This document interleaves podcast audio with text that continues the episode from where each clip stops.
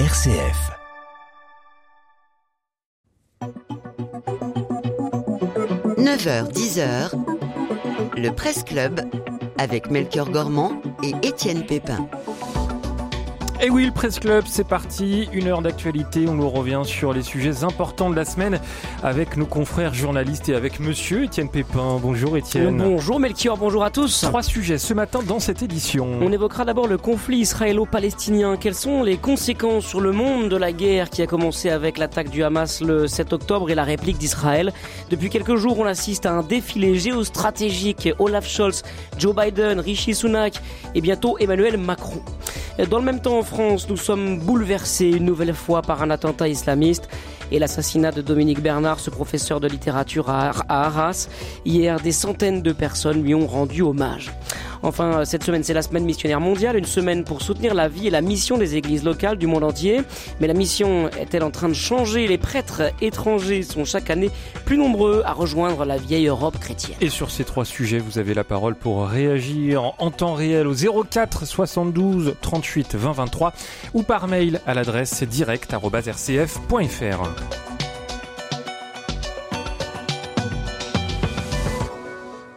Etienne, ils sont deux à nous accompagner ce matin pour euh, ce Presse Club. Guillaume Goubert, bonjour. Bonjour.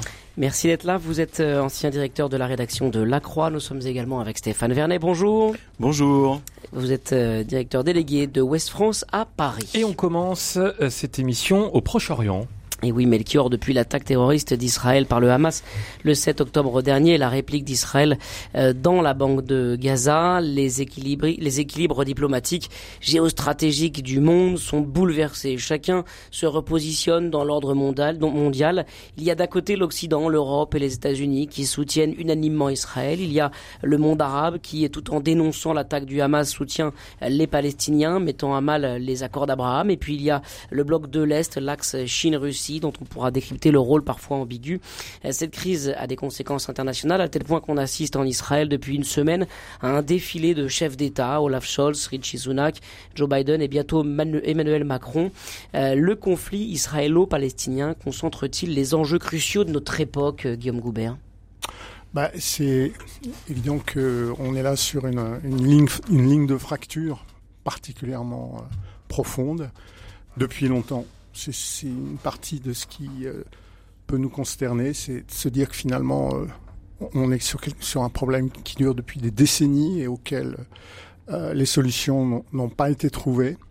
Et donc, effectivement, là, on est dans un moment de... Enfin, c'est un mot qu'on entend beaucoup ces jours-ci à propos des de grandes actualités que vous avez évoquées, Étienne, mais de, sidération devant, devant la violence des événements, la violence inouïe du Hamas en Israël et puis maintenant la réplique militaire euh, indistincte de, l'armée israélienne à Gaza. Et, euh, donc il faut faire des, efforts absolument considérables pour essayer justement d'articuler justement à la fois ne, ne, rien ne rien justifier de ce qui s'est passé le 7 octobre en Israël et en même temps de, comprendre comment, comment on a pu en arriver là et, ce qui est une condition nécessaire pour euh, essayer de trouver une issue que pour l'instant on ne voit pas encore, mais, mais euh, il faut la chercher. Et je pense que notamment ça fait partie de la vocation des chrétiens d'aider à chercher cette voie. on voit que les, les chrétiens, euh, voilà, sont euh, à la fois euh, au cœur de, l'événement, avec euh, évidemment hein, dans la bande de Gaza des communautés chrétiennes qui sont euh, des, victimes collatérales de ce qui se passe entre euh, Israël et le, et le Hamas.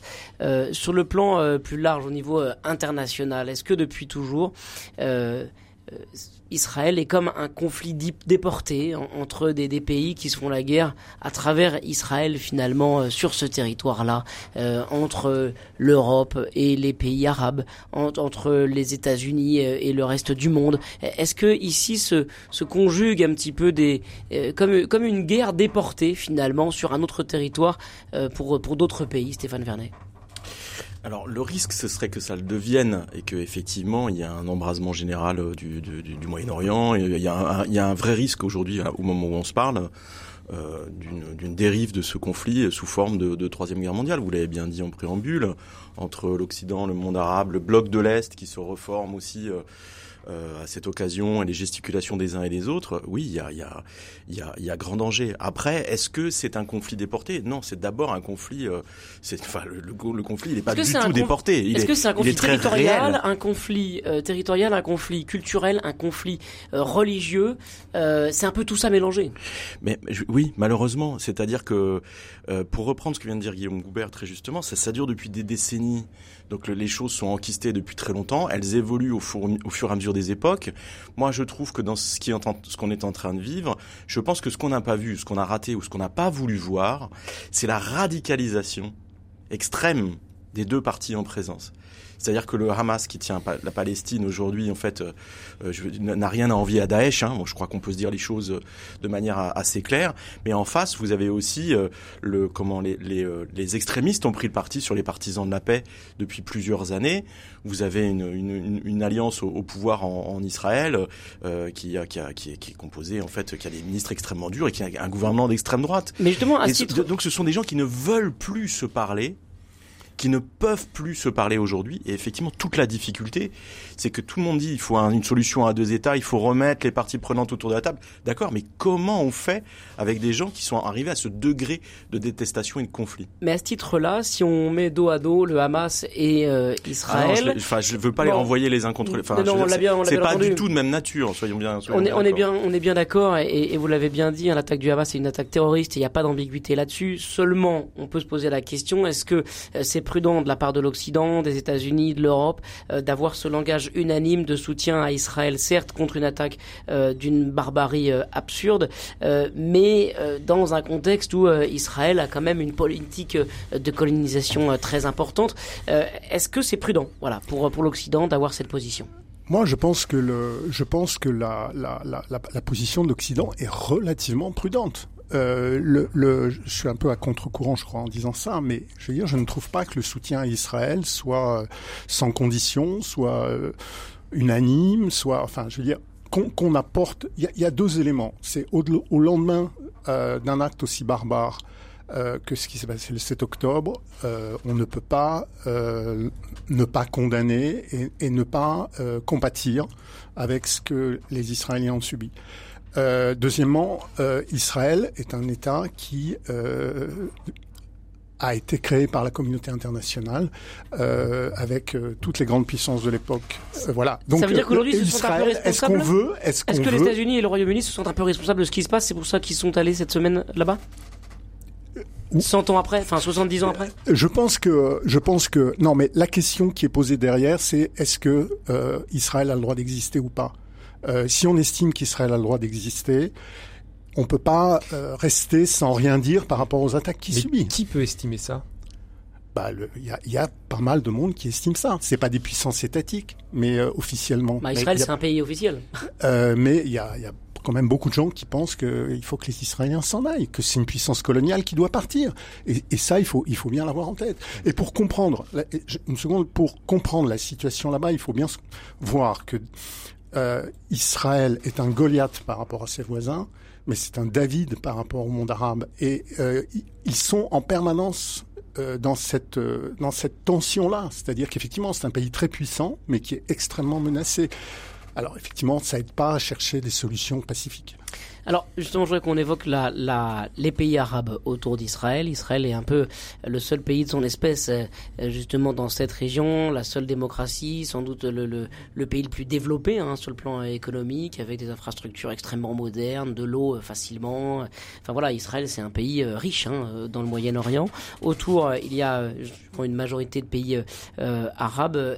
quel est le là encore, est-ce qu'il n'y a pas une, une, ambiguïté euh, de la part des, pays arabes, pour le coup de l'autre côté, à, vouloir soutenir euh, la, Palestine et en, dénonçant timidement le, Hamas, Stéphane Vernet?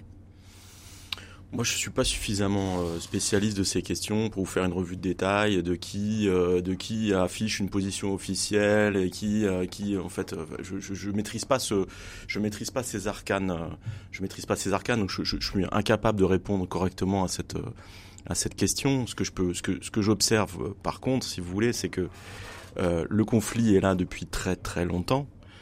Euh, et que si les positions euh, des pays voisins peuvent être euh, peuvent paraître parfois surprenantes ou pas ou pas totalement impliquées en faveur de la de la Palestine, c'est parce qu'il y a aussi le poids, il y a aussi le poids de l'histoire. Et, et cette histoire locale et régionale, il y a quand même beaucoup de régimes qui s'en souviennent.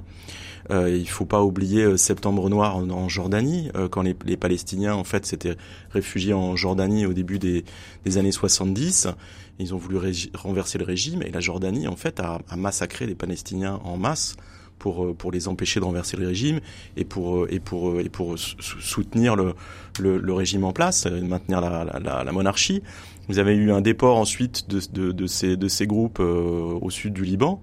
Euh, qui a généré, euh, le, qui a fait exploser, imploser euh, le Liban. Ça, ça, explique aussi en partie pourquoi les Égyptiens sont aussi durs vis-à-vis de la Palestine et qui ne, refusent, parce qu'on parle beaucoup du blocus de la bande de Gaza, mais je vous rappelle qu'il y a, y a un bout de la bande de Gaza qui a une frontière commune avec, avec l'Égypte. Et si le blocus est une réalité, c'est aussi parce que les Égyptiens ne veulent pas ouvrir leurs frontières, mais parce qu'il y a, y a aussi des, des, des tensions et donc tout le monde n'est pas aligné de manière aussi claire et nette euh, sur les, les, positions ne sont pas aussi tranchées qui pourraient euh, qui, qui, pourrait qui pourrait paraître. Les pays euh, arabes sont vraiment solidaires, c'est ça que vous êtes en, train de, de dire. Je voudrais qu'on on évoque le, le bloc de l'est qui joue un rôle dont on a du mal à définir le, contenu. Euh, je pense euh, Russie, Chine, évidemment. Est-ce que sont des juges de paix? Est-ce qu'ils regardent les choses là avant de se positionner? C'est un peu ambigu quand même. Alors moi là-dessus, ce que je voudrais dire d'abord, c'est que quand on entend tous ces discours sur le double standard des, des, des, des occidentaux qui ne condamnent pas de la même manière certains, certaines morts par rapport à d'autres morts, en, en, l'espèce euh, les Palestiniens par rapport aux Israéliens, je voudrais dire que c'est quand même assez difficile d'entendre des leçons de double standard de la part de, de Poutine et de Xi Jinping. Voilà, c'est euh, il faut quand même euh, il faut quand même pas euh, excusez-moi, j'allais employer un gros mot. Euh, le, le, pas exagéré. Pas exagéré. Merci, voilà, C'est le mot que je ne trouvais pas et il m'en venait un autre à l'esprit. Euh, je crois que c'est quand même important de dire ça. Ensuite, bah oui, ça s'inscrit dans une, ça s'inscrit dans une comment dire un mouvement stratégique, enfin un déplacement de, de plaques tectoniques euh, qui fait que aujourd'hui, euh, ben voilà, ce qu'on appelle les occidentaux, enfin c'est-à-dire l'Amérique du Nord, euh, l'Europe de l'Ouest et, le Japon, l'ancien G7, enfin qui existe toujours mais qui a plus du tout la même signification, ne peut plus contrôler la marge du monde et que d'autres, ben, d'autres puissances comment dire, de premier rang ou de second rang, parce qu'il faut aussi penser par exemple à la Turquie ou à l'Arabie Saoudite, euh, jouent leurs cartes pour euh, justement euh, prendre, devenir les chefs de file d'un nouvel ordre mondial.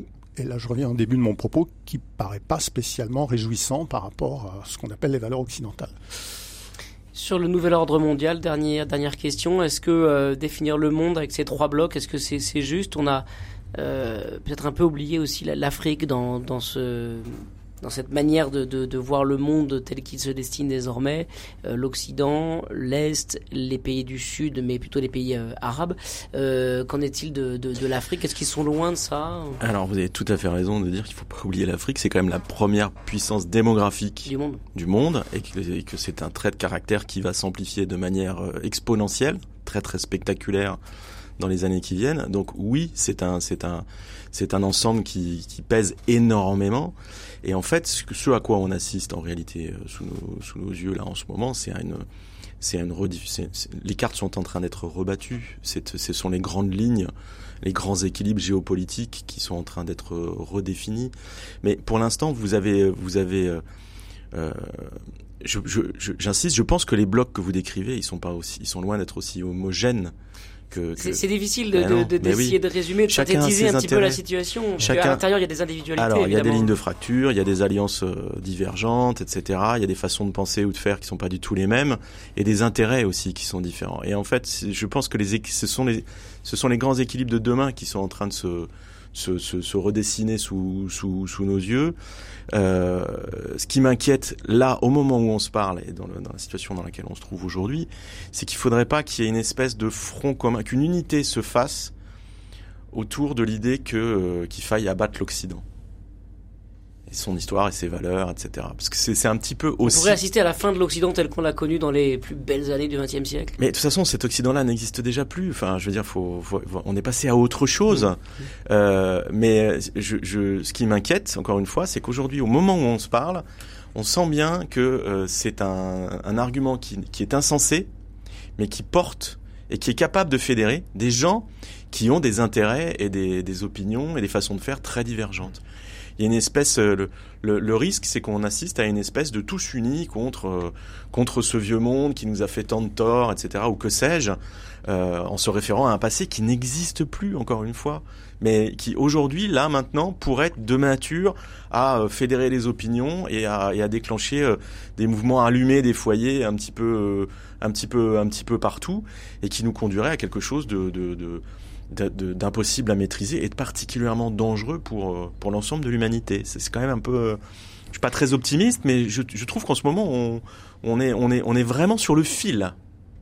Et voilà pour euh, ce premier sujet du Presse Club ce matin et, pour vraiment prendre le temps de, de décrypter ce conflit israélo-palestinien, je vous invite à, à, vous rendre sur notre site rcf.fr où il y a toute une série de dossiers à propos de ce sujet. On passe à la suite.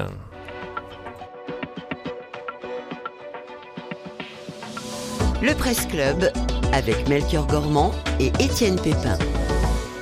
Et toujours avec Stéphane Vernet d'Ouest France à Paris et puis Guillaume Goubet, ancien directeur de la rédaction de La Croix. Vous continuez de nous appeler en temps réel au 04 72 38 20 23 pour réagir. Des centaines de personnes ont rendu hier matin un dernier hommage à Dominique Bernard, le professeur de lettres poignardé à mort dans son établissement vendredi dernier par un ancien élève islamiste radicalisé, Étienne. Emmanuel Macron et son épouse Brigitte ainsi que le ministre de l'Éducation nationale Gabriel Attal ont assisté aux obsèques célébrées dans la par euh, monseigneur euh, Olivier Leborgne. L'évêque d'Arras a appelé à ne pas se laisser égarer par ceux qui voudraient vous entraîner sur des chemins de destruction et à ne pas répondre à la barbarie par la barbarie. L'épouse de Dominique euh, Bernard a elle prononcé un hommage émouvant en égrénant ses passions et je vous en cite quelques extraits bouleversants. Il aimait la littérature, la poésie, le cinéma, il aimait le baroque, l'Italie, il aimait les cathédrales, il aimait les glaciers préférés du routard, il aimait la lumière rasante du soir, sensible et discret, il n'aimait pas le le bruit et la fureur du monde.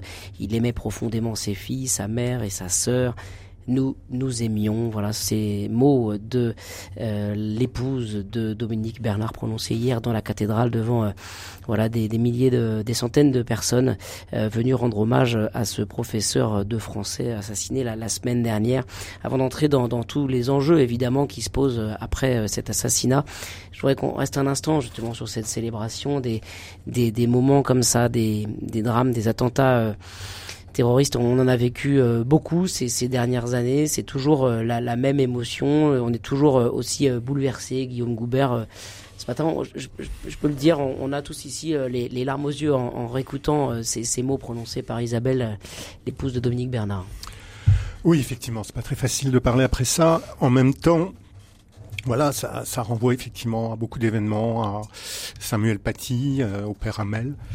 Et, et en fait, ce que j'ai envie d'abord de dire, c'est qu'il faut, il faut souligner euh, le, le, comment dire, le, le, calme avec lequel réagit la société française, euh, événement après événement. Je veux dire, ces, ces meurtres, euh, ces assassinats, chacun avait pour but de, de, de semer euh, la zizanie. Le terme est faible, mais, mais c'est bien ça dont il s'agit. C'était de, de, de, provoquer une, une guerre civile euh, en France euh, pour que, euh, en gros, les chrétiens ils se vengeaient sur les musulmans et ensuite on serait rentré dans un cycle de, de, de, haine comme celui dont on vient de parler précédemment. Et, et la société française résiste résiste à cette euh, à cette tentation et je trouve que on le dit pas tout à fait assez parce que ça va pas de soi vraiment je trouve que la population française quelques exceptions près quelques polémiques subalternes complètement consternantes comme euh, le ministre de l'intérieur avec euh, Karim Benzema euh, je trouve que je trouve que la société française résiste remarquablement bien à cette tentation là Stéphane Vernet sur peut-être la dignité de, de, ce moment hier dans, cette cathédrale, ces, ces mots qui, qui, nous ont tous bouleversés, et puis cette capacité finalement de, de focaliser cet événement sur l'amour. J'ai été très surpris par ça. Oui, il y a beaucoup de, effectivement, cette cette, cette dignité et cette cette c'est très rassurant, c'est très très impressionnant et ça fait énormément de bien à un pays qui se porte pas très bien et je je reprends le, je voudrais reprendre les mots de, de Guillaume Goubert qui me paraissent moi essentiels, c'est-à-dire que euh, le, le, le, but de, des actes terroristes, de tout acte terroriste et de ceci en particulier, c'est de nous diviser, c'est de fractionner la société, c'est de précipiter une partie de la France contre une autre partie de la France euh, et nous entraîner dans la logique du pire. Et effectivement, ce qui est tout à fait remarquable, c'est qu'on est dans un pays, alors je veux pas dire résilient parce que c'est un mot qui a été mis à toutes les sauces, ça devient insupportable, mais euh, qui a cette, cette capacité à résister à cette à la tentation du pire et qui le fait avec encore une fois beaucoup de dignité. Et ça c'est euh, il faut s'en féliciter. Et euh, Guillaume Goubert a tout à fait raison. Moi je pense que c'est très important. Après euh, il y a un moment où il faudra aussi qu'on ait la capacité collectivement à aller au-delà des, hommages, des fleurs, des bougies, des commémorations, et qu'on puisse prendre un certain nombre de, de, mesures, y compris dans le champ politique, parce qu'on a une société qui est travaillée par ces extrêmes. Il y a plein de gens dans nos pays qui, qui, ne, qui, ne, qui ne rêvent que de ça, de la guerre civile, et qui font tout pour qu'elle advienne. Je parle de l'extrême droite et de l'extrême gauche. Et il y a un moment, il va falloir être aussi très ferme vis-à-vis de ces gens qui sont des fauteurs de troubles et qui sont extrêmement dangereux. Et hein. eh oui, et qui sont entendus, qui sont écoutés, qui sont suivis beaucoup de gens, par beaucoup de gens.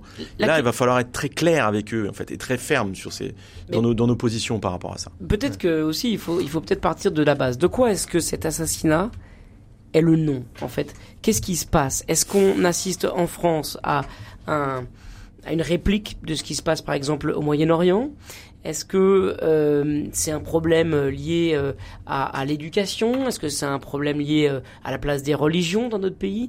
De, quoi à, quoi on assiste là avec des assassinats comme ça? Bah, c'est un petit peu tout ça. C'est bien pour ça que c'est difficile à que c'est difficile à, prendre en main et à, et à traiter. c'est un petit peu tout ça. Je pense que mais bon, on est aussi dans, en fait dans un nouvel épisode de terrorisme comme celui qu'on a connu euh, comme une vague au, milieu des années 2010 et euh, parce que bon y a, on parle de d'Arras mais il y a eu aussi des événements très graves à Bruxelles. Euh, et donc euh, donc le, le, le ben, il faut il faut faire face à toutes les données toutes les données du problème. Et et ça demande énormément de comment dire d'impavidité et, et, et de persévérance euh, pour euh, pour euh, effectivement s'interdire un certain nombre de, de, discours trop simplistes, mais en même temps faire preuve d'une très très grande fermeté et notamment par rapport aux extrêmes politiques. Effectivement, je suis pas voilà, on voit bien que certains cherchent à tirer parti politiquement de, de cet événement et il faut que ce soit plutôt ce qu'on a vu à Arras hier pour les funérailles, où ces professeurs d'histoire-géographie qu'on entend s'exprimer sur des antennes qui font preuve là aussi d'un calme par rapport à par rapport à ce qu'ils ont à affronter qui est qui est qui est très impressionnant. Une réaction de Pierre au 04 72 38 20 23. Bonjour Pierre. Oui, bonjour Pierre. Euh, oui, bon, ma réaction, si vous voulez, c'est euh, c'est un vieux truc que j'ai en moi entre guillemets, c'est-à-dire par rapport à un événement énormissime. Hein. Pour moi, il faut avoir deux types de réactions. D'une part, condamner cet événement, c'est complètement évident. Là, il s'agit en matière de Palestine, par exemple, l'attaque du Hamas, c'est complètement inhumain. Il faut le condamner sans aucune réserve. Et en même temps, chercher à comprendre. Je me rappelle, petite anecdote, le 15 septembre 2001, trois jours après l'attentat du 11 septembre. J'avais fait un papier que j'appelais Je cherche à comprendre. Et dans ce papier, je disais, la peur envahit la planète. Mais de quelle peur s'agit-il? Ne serait-ce pas de la peur de chercher à comprendre? C'est tellement plus facile de gober immédiatement des solutions rapides qui vous disent il faut, c'est des terroristes, il faut les tuer. D'accord Accessoirement, ils savaient conduire des avions. Donc, quelque part, c'est compliqué de chercher à comprendre. Et je me rappelle, Emmanuel Valls avait dit un jour, il ne faut hmm. pas chercher à comprendre. Si, il faut chercher à comprendre. Eh chercher ben, à comprendre, c'est pas du tout, excusez, c'est fondamental de chercher à comprendre. Et dans le cas de la Palestine et de, et de il faut avoir une profondeur historique pour comprendre que les deux parties ont raison. Je ne parle pas du Hamas. Hein oui, alors Pierre, c'était surtout le, la première partie de, du Presse Club, mais, mais bon, on peut faire des liens quand même avec également ce deuxième sujet. Mais c'est intéressant, Stéphane Vernet, chercher à comprendre. On, on, c'est pas automatique dans, dans la population. Ah bah si, moi je pense qu'il y a un besoin de comprendre tout le monde, a bah, besoin de comprendre et cherche à comprendre, c'est ce qu'on essaye de faire là, mais effectivement face à des situations extrêmement extrêmement complexes avec euh, avec toutes sortes de paramètres, le poids de l'histoire, c'est pas c'est pas c'est pas toujours évident. Euh, il y a un certain nombre de de, de, de motivations, d'intentions, etc. Enfin voilà, là, là où je suis complètement d'accord avec euh, avec votre auditeur, avec Pierre, c'est qu'effectivement il y a, il y a il y a quand même des des, des, des choses qui appellent condamnation euh, sans aucune limite, sans aucune sans aucune réserve. Moi, ce que j'ai du mal à comprendre, pour tout vous dire, c'est les les, les, les, les polémiques délirantes ou les réactions délirantes euh, en France, notamment dans le champ politique qu'on a pu observer sur des choses qui doivent pas faire débat. Et ça, on va continuer d'en discuter dans un instant, toujours avec euh, vos appels 04 72 38 20 23 ou par mail à l'adresse direct@rcf.fr. Petite pause, à tout de suite.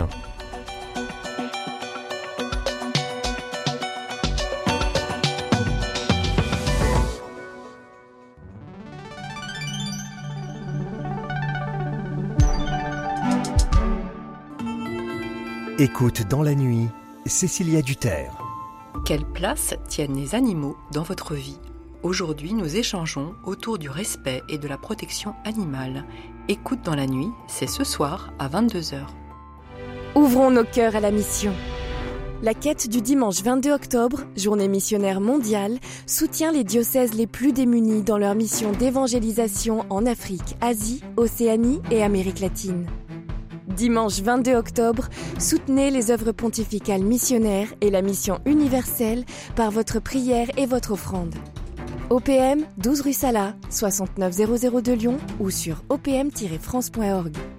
Vous écoutez RCF sur le plateau de l'Aubrac sur le 99.9 et où vous le souhaitez sur rcf.fr.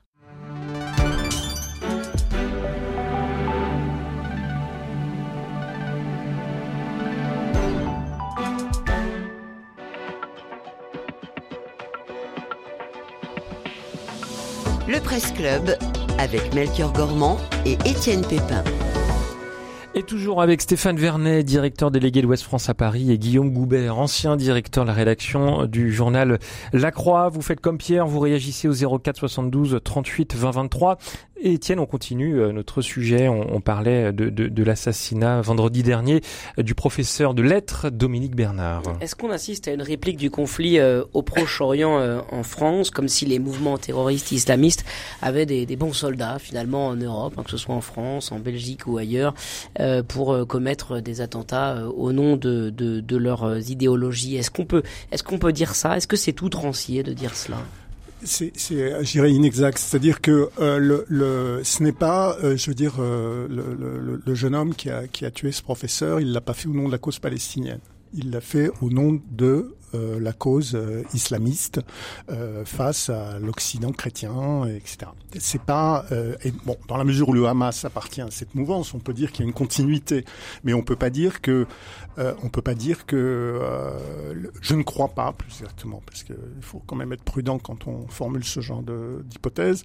Je, je, je, ne je ne pense pas que le peut-être ça a été ce qui se passe actuellement au Proche-Orient a été comment dire un élément déclencheur de l'acte euh, de, ce, de ce jeune homme. Euh, en revanche, je, je pense qu'il aurait pu euh, passer à l'acte à un autre moment sans qu'il y ait la, la, même situation épouvantable au Proche-Orient. Il n'a pas eu le feu vert parce que le Hamas avait fait cette attaque en Israël. Quoi. Je ne le crois pas, mais bon, je ne suis pas un grand spécialiste de ces questions. Vous avez une conviction là-dessus, Stéphane Vernet? Moi, je, j'ai pas, j'ai pas tous les éléments non plus, mais il me semble en fait que cet attentat était plutôt en lien direct avec le, le troisième, euh, le, troisième anniversaire entre guillemets de, l'assassinat de, de, Samuel, Paty. Euh, et qui s'est produit un vendredi parce que euh, c'est le jour privilégié par euh, par les terroristes islamistes pour pour, pour passer à l'action. Donc donc voilà. Alors il se trouve que c'était aussi le jour où le fondateur historique du Hamas appelait les musulmans du monde entier à agir contre les intérêts occidentaux partout où ils le pouvaient.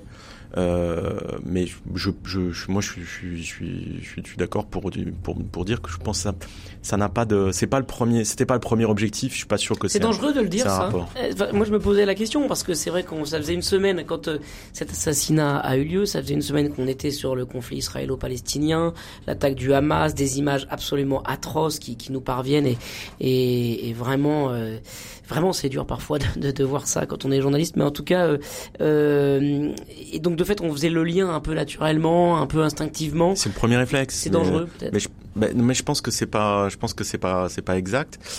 Euh, je, je, voudrais revenir sur sur ce qu'on se disait en début d'émission sur le fait qu'on a une société qui qui résiste énormément à, aux tentations, de la division, de la violence, etc. Mais si vous prenez, si vous, on, on peut dire ah il y a eu Arras, il y a eu Bruxelles, euh, il se passe quelque chose.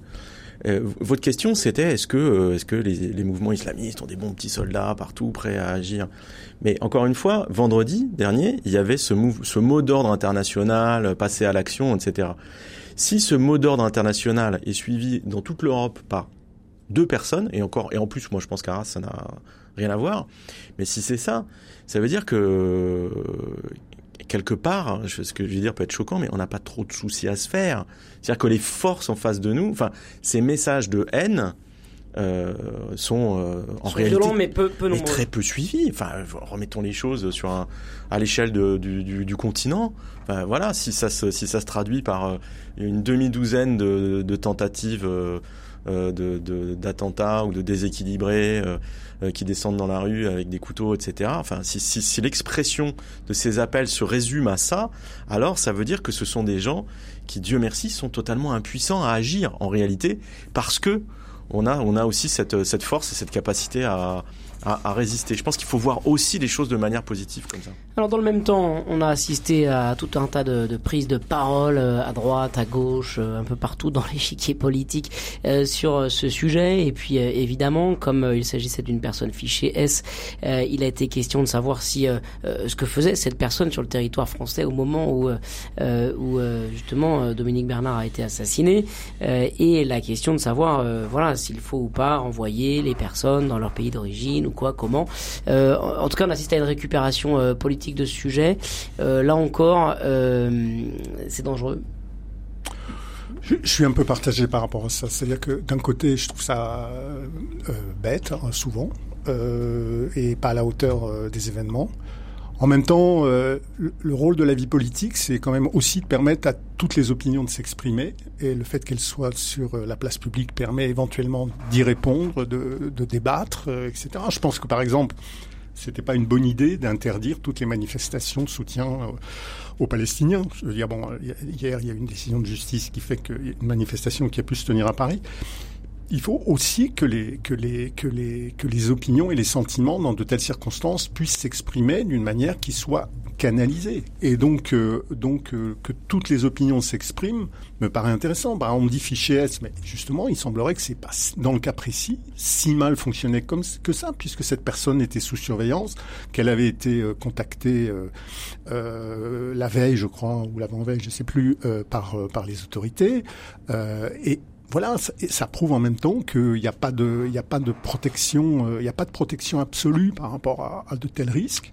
Euh, voilà, que expulser des gens, bah, c'est pas simple du tout parce que euh, les pays d'origine généralement ne veulent pas reprendre leurs ressortissants, surtout quand ils sont fichés avec un risque terroriste, parce que le risque terroriste il existe aussi dans les pays d'origine, il se pose aussi dans les pays d'origine. Voilà, donc il faut débattre de tout ça. Ce qui, ce qui est, ce qui est ce qui est exaspérant, c'est euh, l'instrumentalisation tactique d'un événement par rapport à des, à des, à des enjeux, euh, à des enjeux internes des forces politiques ou à des enjeux électoraux. En revanche, que voilà, toutes les opinions, enfin, c'est la dignité des démocraties. toutes les opinions doivent pouvoir s'exprimer et être débattues. Euh, on continue, on aurait pu développer encore et j'avais bien d'autres questions sur ce sujet. Euh, évidemment, on pourra en, reparler sur RCF. Je voudrais qu'on évoque quand même la, la place de l'école. Euh, c'est à la fois l'école qui est visée avec euh, cet assassinat d'un professeur de français et on le voit, hein, son épouse lettrée qui, qui, qui, comme ça égrène les, passions et, les, amours culturels de, son mari pendant cette célébration. C'était à la fois bouleversant et, et, magnifique en citant les, peintres, les cinéastes, les auteurs. Bon, en tout cas, c'était assez euh, assez beau dans, dans un moment euh, dramatique. Euh, donc c'est l'école qui est attaquée. Et est-ce que c'est par l'école que peut venir la, la solution aux, problèmes justement auxquels on, fait face? La radicalisation, l'islamisme, le, le, terrorisme, la, la propagande. Est-ce que l'école a un rôle à jouer majeur et lequel? Stéphane Vernet. Mais c'est une pièce maîtresse, c'est un rôle essentiel évidemment. Et oui, c'est l'école qui est qui est qui est visée. Le terroriste d'Arras, il il cherche un professeur d'histoire-géographie parce que l'école en pose la question. Hein. Mais l'école forme des esprits libres. Elle, elle, elle, elle, elle, elle aide chacun d'entre nous à cheminer dans, dans la vie, à s'ouvrir aux autres, à réfléchir par par soi-même. Enfin voilà, oui, c'est ça, c'est ça qui est qui est attaqué par départ. Oui, mais on peut pas se satisfaire non plus d'une éducation à la bienveillance et au vivre ensemble. C'était ce, qui était suggéré par Brigitte Macron là euh, ces derniers jours. Bon, ça faisait un peu sourire parce que ça faisait un petit peu euh, candide quand même. Oui, mais c'est aussi, ce sont aussi des éléments qu'on a besoin de travailler. Et pas que ça. Vous avez raison, c'est pas que ça, mais ça fait partie des choses qu'on a besoin de travailler. En fait, c'est un corpus. En tout cas, pour répondre à votre question initiale, oui, l'école est au centre des dispositifs qui permettront de, de, de, de, de combattre l'obscurantisme, la radicalisation. Euh, je pense que c'est le meilleur des outils et c'est pour ça aussi que l'école est directement visée et les enseignants sont directement visés. C'est-à-dire que ces, ces, gens ne se trompent pas de cible. Voilà. Et donc, euh, et donc il faut, il faut, euh, il faut, il faut la soutenir cette école. Il faut soutenir les enseignants. Il faut leur donner les moyens. Et il y a d'autres il y a toutes sortes d'autres mesures qui doivent être prises en, parallèle, qui seront de l'ordre du répressif, etc. Évidemment que la seule solution, c'est pas la mise en place de cours de bienveillance. Ça n'a aucun sens. Mais c'est pas ça qui est dit non plus. Je veux dire, je vois pas en quoi ces cours de bienveillance ou cette approche-là euh, serait à rejeter de facto.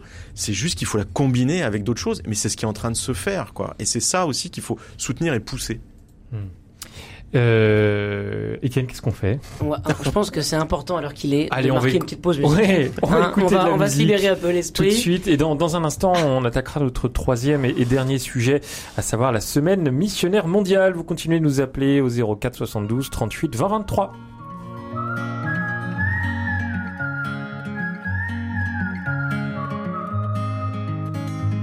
I just got a new tattoo. Chaos in suburban shoes. I forgot what city life is like. A bit too old for cigarettes. Don't believe in side effects. But smoking clothes will probably make you blind. I don't know who I am much beyond 22. All I know is I've got you. Help me love myself the way you love me. So who I am tomorrow is who I'm meant to be. If I could love myself the way you love me, I'd be bad and bold and beautiful and stronger than I think the way you love me.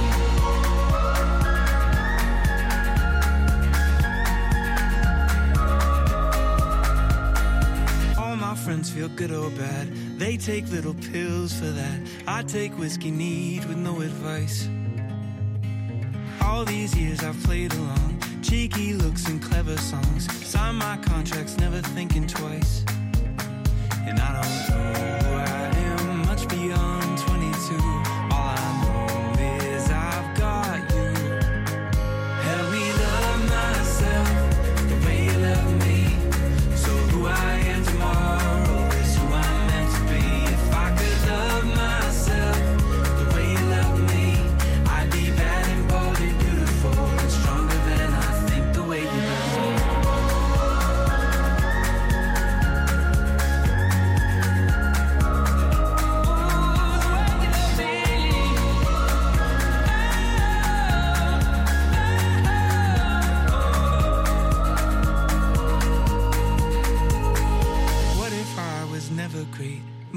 best self was 98 when I bleached my tips and listened to Sublime. Maybe one day I'll relax, but I'm too busy to unpack. I'll just be here running out of time. Help me love myself.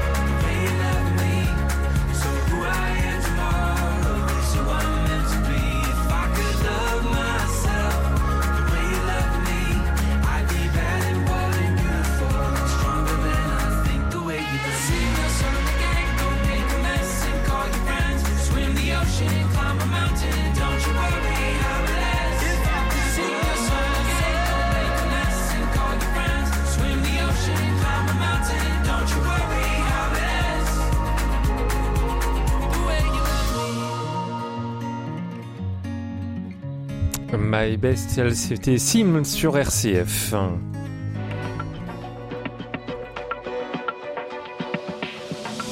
Le Presse Club avec Melchior Gormand et Étienne Pépin.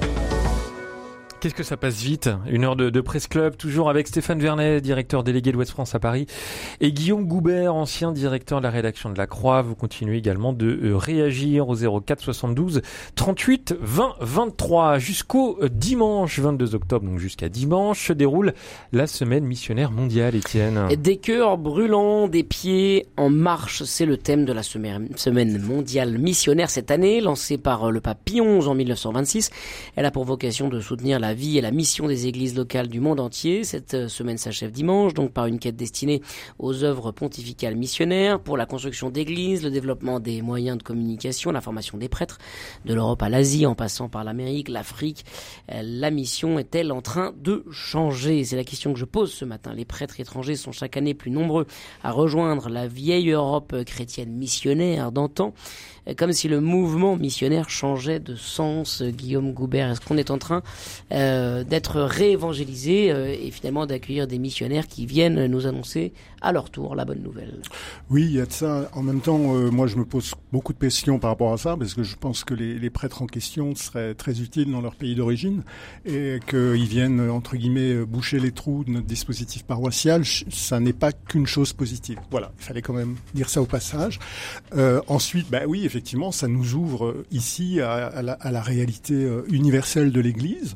Euh, et, effectivement, les prêtres étrangers ont beaucoup, ont beaucoup à nous apporter.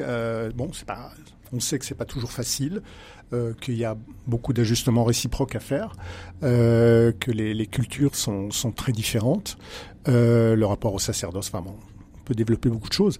Mais effectivement, l'Europe est en train de vivre le, singulièrement la France, est en train de vivre une espèce de... La France qui a été le, pays qui a, entre guillemets, produit le, plus de missionnaires euh, historiquement. Euh, c'est dû en partie je dis ça en passant, la séparation de l'Église et de l'État, c'est que comme bah, les, les ah, vous pensez que c'est lié à la laïcité euh Oui, en partie, parce que ah, notamment les religieux ont été expulsés de France. Euh, on l'oublie, on l'oublie souvent. Euh, il y, y, a une partie de la population, une petite partie, mais une partie quand même de la population française qui, euh, au tout début du XXe siècle, a été expulsée de France à cause de son appartenance religieuse. Et donc les, les religieux euh, qui ont dû quitter la France, ben, beaucoup d'entre eux sont, sont partis, sont partis du coup comme missionnaires un peu partout dans le monde. Bon, c'est un aspect du phénomène, mais ça fait partie. Voilà, donc on assiste effectivement à une sorte de d'inversion historique qui a, des dimensions très positives parce que cela nous ouvre davantage à la, à, la, à la réalité euh, mondiale, à la fois euh, le reste du monde, euh, on parlait de l'Afrique tout à l'heure, bah, effectivement, la présence des prêtres africains, c'est aussi une manière de prendre conscience de, ce que représente aujourd'hui l'Afrique dans le monde. Et, et, euh, et puis, bah, ça nous ouvre à d'autres réalités spirituelles, d'autres réalités d'Église. Quel regard vous portez sur euh, ce sujet, vous Stéphane Vernet? Vous voyez les choses avec peut-être un tout petit peu plus de recul. Euh, Ouest France étant un journal euh, à la fois très ancré dans la doctrine sociale chrétienne hein, et en même temps généraliste, donc pas un média chrétien en tant que tel. quel regard vous posez, vous, sur la question missionnaire aujourd'hui? Ben, moi, je, trouve intéressant ce, phénomène de, retour de mission, on va dire ça comme ça. Mais effectivement, je, souscris totalement à ce que vient de dire Guillaume, Guillaume Goubert. Je trouve que c'est très intéressant. Alors même si euh, les, prêtres étrangers euh, euh ont peut-être d'autres façons d'aborder la religion, de, la vivre et de la faire vivre, ce que je trouve moi très intéressant, c'est que euh, tous ces curés qui viennent en campagne euh, qui, euh, qui, euh, qui, qui servent la messe, etc., qui sont qui font vivre des, des, des communautés paroissiales. Je, je, trouve que ça, ça a aussi un aspect très positif, c'est que ça génère un, un autre rapport à l'autre et une ouverture sur le monde, ça a été dit, euh, que je trouve très bienvenue euh, dans un moment où on a la fâcheuse tendance à se replier sur euh, sur nous-mêmes. Vous avez quand même dans le dans le débat public tout un discours autour des migrants, des migrations, des sans-papiers, etc. Enfin qui qui qui qui monte et qui qui qui pourrait devenir problématique aussi. Et je pense qu'à chaque fois que vous avez des gens qui sont sur la réserve mais qui se trouvent dans leur quotidien en contact avec euh, un médecin euh, qui vient de, de, de, de, Syrie ou du Liban, euh, un prêtre qui vient du Congo euh, ou, de, de Côte d'Ivoire, et que vous créez une relation qui fait vivre quelque chose d'autre d'extrêmement positif, je pense que cette nature a changé euh, le, le, le, le, regard des gens ou de rééquilibrer les choses. Et ça, moi, je trouve que c'est très positif et c'est très intéressant. Et on en a besoin. D'ailleurs, ce qui est intéressant, c'est qu'il y a des nouveaux, euh, des, des, nouveaux missionnaires. Alors, il y a les missionnaires qui viennent euh, de, de, pays euh, étrangers, beaucoup d'Africains hein, qui viennent en, en Europe, euh, des gens aussi euh, qui viennent d'Asie, qui viennent nous, nous réévangéliser, en tout cas qui viennent comme missionnaires. Puis il y a aussi des nouvelles missions paroissiales, un peu comme au temps de Saint-Louis-Margrignon de Montfort. Vous savez, des, des, des missions avec des semaines entières, avec des enseignements et puis des célébrations, des processions, des porte-à-porte pour annoncer le Christ aujourd'hui à notre époque. Hein. Euh, ça, existe. Qu'est-ce que euh, ça vous surprend cette méthode? Est-ce que c'est bon? Non, je pense qu'effectivement, aujourd'hui, nous, nous, sommes appelés à être, euh, nous, euh, chrétiens, catholiques, nous sommes appelés à être missionnaires aussi là où nous sommes. Je veux dire, euh, dans une société qui est de plus en plus sécularisée, nous avons, nous avons à témoigner de la, nous avons à témoigner de notre foi, nous avons, euh, voilà, et euh, je voudrais ici citer une, une, une, personne qui s'appelle Madeleine Delbrel, qui est une, à la fois mystique et assistante sociale, qui, est, qui a vécu de 1904 à 1964 et beaucoup à, à Ivry-sur-Seine et qui parlait de la mission en disant en disant le départ du chrétien, c'est le départ du chrétien que nous sommes hors de lui-même. C'est-à-dire que voilà, il faut que nous sortions de notre petit confort, de notre voilà.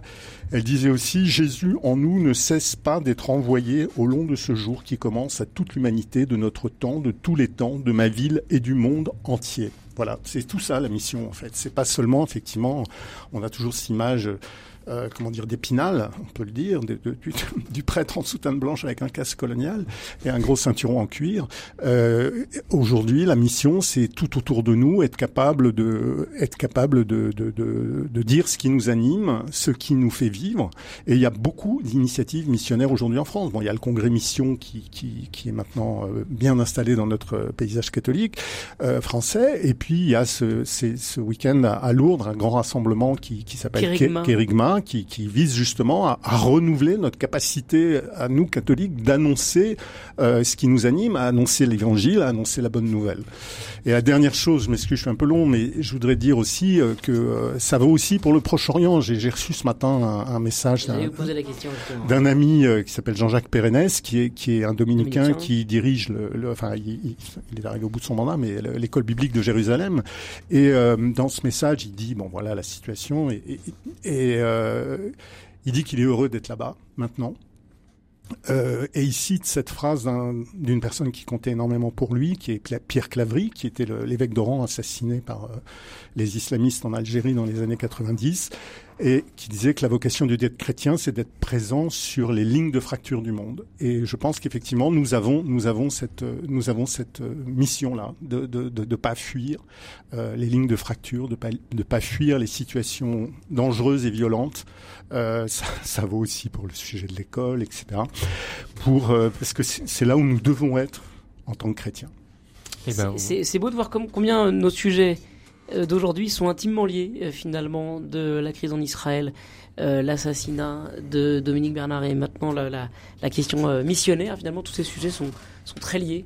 Euh, je m'en étais pas rendu compte en préparant l'émission. En tout cas, merci de, de faire le lien, Guillaume Goubert. Et on a justement une auditrice qui aimerait discuter avec nous à propos de cette semaine missionnaire mondiale. C'est Nicole. Est-ce que Nicole est là? Oui, je suis là. Bonjour, Nicole Fabre pour être précis. Nicole, quelle joie de vous accueillir. Merci. Non, c'était juste parce que je me disais, ça vaut la peine de, de mettre en lien avec euh, les 40 ans de la marche pour l'égalité, qui pour moi est aussi une forme euh, d'évangélisation, et puis qui, qui répond aussi, je trouve, à l'extrême violence euh, qu'on est en train de vivre. Voilà, je me disais, c'est l'évangélisation, c'est aussi inventer. Voilà, c'est pas que répéter des choses, c'est inventer des signes forts qui nous permettent d'entendre qu'on peut vivre autrement. Merci beaucoup, Merci euh, Nicole Fabre. Alors, on, on Oui. rappelle hein, pour nos auditeurs, Tout à Nicole. Fabre est pasteur de l'Église protestante unie de France à, à Lyon et euh, qui commente les, les, les, les textes euh, d'évangile le matin euh, sur RCF. Voilà, merci Toujours un Nicole plaisir Fabre. de, de vous Et entendre, Nicole C'est Fabre. c'est très sympa votre passage ce matin euh, dans le Presse Club. Il n'y a pas de quoi. Merci, hein. merci à vous. On vous souhaite un, un bon week-end. Une réaction, Stéphane Vernet?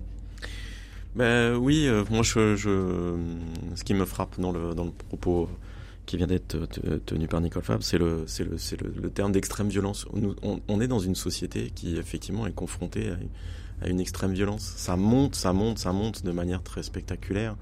Et donc toute la question, c'est comment on ouvre les robinets d'eau tiède, comment est-ce qu'on apaise les choses, et comment est-ce qu'on arrive à revenir à, un dialogue euh, fraternel. Et donc euh, il y y a, je pense qu'il y a, y a beaucoup de, je pense qu'il faut utiliser tous les leviers. Et, euh, et, euh, et celui de la celui de la celui, celui de la, celui- de la mission en est un je pense. Donc euh, voilà ça fait ça fait partie des, des choses à mettre en œuvre Donc, comme on dit, la boucle est bouclée. Et on en arrive à, à la toute dernière partie de ce Presse Club avec un moment qu'on aime bien, c'est vrai, avec les trois sujets qu'on a eu euh, aujourd'hui. Étienne, ce sont des, des infos qui font du bien. Ce sont le- les choix de nos invités. Alors, qu'avez-vous déniché euh, aujourd'hui, Guillaume Goubert Alors, C'est pas, pas follement original. C'est, l'ouverture de l'exposition euh, de, de peinture de, de Marc Roscoe à la, à la Fondation Louis Vuitton à Paris. J'ai eu la chance de visiter cette exposition cette semaine. Euh, c'est une peinture euh, abstraite, enfin pour la, la, pa- la- la principale partie de son œuvre, une peinture, une peinture très abstraite, mais en même temps extraordinairement profonde. Euh, ce sont des, des- de, de grands, de grands rectangles superposés dans des et avec des, des bords un peu un peu vaporeux, dans des couleurs, des, des, des- un travail de couleurs absolument splendide. Et c'est vrai que on ressent, euh, on ressent de, devant cette peinture euh, une sorte de, de, de plénitude euh, qui n'est pas pour autant une espèce de comment dire de, confort ouaté. Là, je parlais des bords un peu un peu vaporeux. C'est c'est pas du tout ouaté. Joseph Roscoe, il, est né dans une famille juive de l'empire russe. Euh, il a connu euh, dans son enfance euh, l'atmosphère des, pogroms, mot qui a été beaucoup entendu à, propos de, des événements du 7 octobre. Et, il, il y a une phrase qui est affichée sur un mur dans l'expo de lui. C'est quelqu'un qui s'exprimait bien, qui savait écrire. Il disait à ceux qui pensent que mes peintures sont sereines, j'aimerais dire que j'ai emprisonné la violence la plus absolue dans chaque centimètre carré de leur surface. Et effectivement, par rapport à ces choses qui, ce dont parlait Stéphane à l'instant, c'est-à-dire cette violence qui nous qui nous envahit, nous avons besoin de, de supports pour essayer de de canaliser, de, de, de, comment dire, de, cloîtrer euh, cette violence. Et en l'occurrence, je trouve que en tout cas pour moi, la peinture de Mark Roth m'y aide énormément. Juste, euh, même si j'ai un, un autre coup de cœur après Melchior, hein, mais euh, j'ai euh, ressenti ça aussi hier soir euh, au musée d'Orsay. Je suis allé voir euh, l'exposition euh, consacrée à Van Gogh. Van Gogh à Auvers-sur-Oise, c'est les derniers mois de la vie de Van Gogh et il y a cette espèce de, de mélancolie et de détresse euh, et en même temps une couleur incroyable. Euh, j'ai trouvé cette exposition euh, extraordinaire. Voilà, mais c'était juste pour rebondir sur ce que vous disiez. Je trouve que l'art, hein, parfois nous, nous, nous, nous, nous bouleverse parce que l'artiste lui-même est, est traversé par, par, par la violence, par la détresse, par la mélancolie aussi. Voilà. Bon, et vous, Stéphane Vernet, qu'avez-vous dans votre palette? Alors moi je vais vous parler de Noah, un jeune, un jeune garçon, un jeune costarmoricain de 16 ans qui a pris, la, âgé de 16 ans, qui a pris le, le départ de la Diagonale des Fous hier soir. C'est euh, c'est une course d'ultra trail, c'est une des courses à, à pied euh, les plus euh, les plus les plus difficiles euh, au monde, si ce n'est la plus difficile, hein, 165 km. Alors lui, il fera pas tout parce que Noah, il est handicapé euh, cérébral euh, moteur en fait, donc euh, il, il marche pas, il court pas, mais il va faire cette course malgré tout grâce à la formidable solidarité, l'élan de solidarité d'un- d'une association qui s'appelle No Limites et qui est basée en pays de Dinan. Et en fait, il y a 24 personnes, 24 coureurs qui vont faire la course avec lui, qui vont se relayer pour le porter pendant euh, sur une centaine de, de, de kilomètres. Voilà. Donc moi j'avais dans cette actualité extrêmement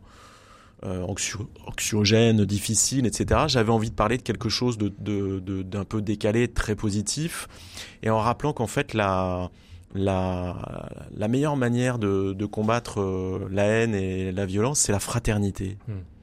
Et qu'il y a plein d'exemples autour de nous de, choses euh, très simples euh, qui, euh, qui, euh, qui fonctionnent, qui fonctionnent très bien parce que, parce que cette chaîne de solidarité autour de, de Noah, elle crée bien plus que, elle va bien au-delà de la participation à une, à une course à pied. Vous voyez ce que je veux dire? La Donc, diagonale des fous, c'est ça? Oui, c'est la course, ouais. Et l'association s'appelle No Limites. limites. Eh ben, merci beaucoup Stéphane Vernet. Réunion, hein, c'est ça? Oui, c'est, ouais, c'est, ouais, pardon. Et vous Étienne Pépin? Allez, en un mot, je suis allé voir cette semaine euh, aussi. C'était ma semaine culturelle, c'est bien. Ah, c'est bien, je suis allé euh, voir le film. Mais Melchior De- euh, Je suis allé voir le film Sacerdos. Ah Euh, oui. C'est euh, un film qui a été réalisé par un réalisateur euh, qui est évangélique et qui euh, pose euh, un regard sur la vie de, de cinq prêtres euh, qui ont des parcours très différents. L'un en ville, l'autre à la montagne, l'autre à vélo, euh, l'autre. euh, Enfin voilà, en tout cas, il, il n'élude pas les, les grands problèmes qui traversent la vie des prêtres d'aujourd'hui. Euh, mais en même temps, on voit à quel point ces, ces prêtres sont proches de leurs fidèles et euh, on, voit par quelles euh, sensations, sentiments aussi ils sont euh, traversés. Et C'était vraiment euh, euh, bouleversant. Et donc, euh, je vous invite à aller voir ce film. Sacerdos. Eh ben, il est sorti, ça y est, officiellement ou il Oui, tout à fait, bah, c'était là. bien. Eh ben, super. Merci beaucoup, Étienne Pépin. Merci bien sûr à, à tous les deux, Stéphane Vernet, Guillaume Goubert, hein, d'avoir été avec nous et en studio en direct pour euh, ce Presse Club. On vous, on vous retrouve joie. très prochainement dans un instant. Et ben, on va jardiner pour euh, Prenez-en de la graine avec À vos Paris, appels. vous allez faire ça à Paris Oui, oui, au 04 72 38 bravo. 20 23. À tout de suite.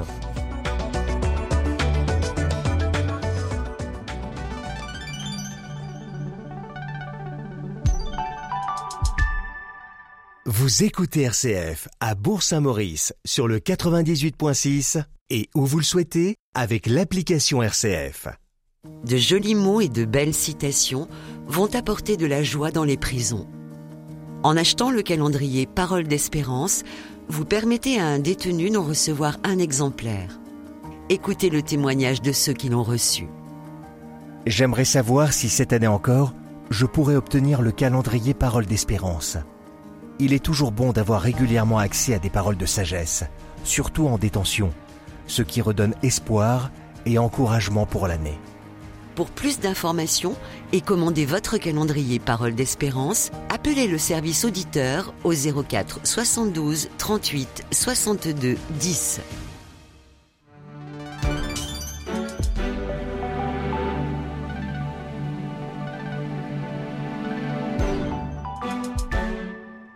Et il est 10h et c'est parti pour jardiner tous ensemble. 10h, 11h, prenez-en de la graine avec Melchior Gormand.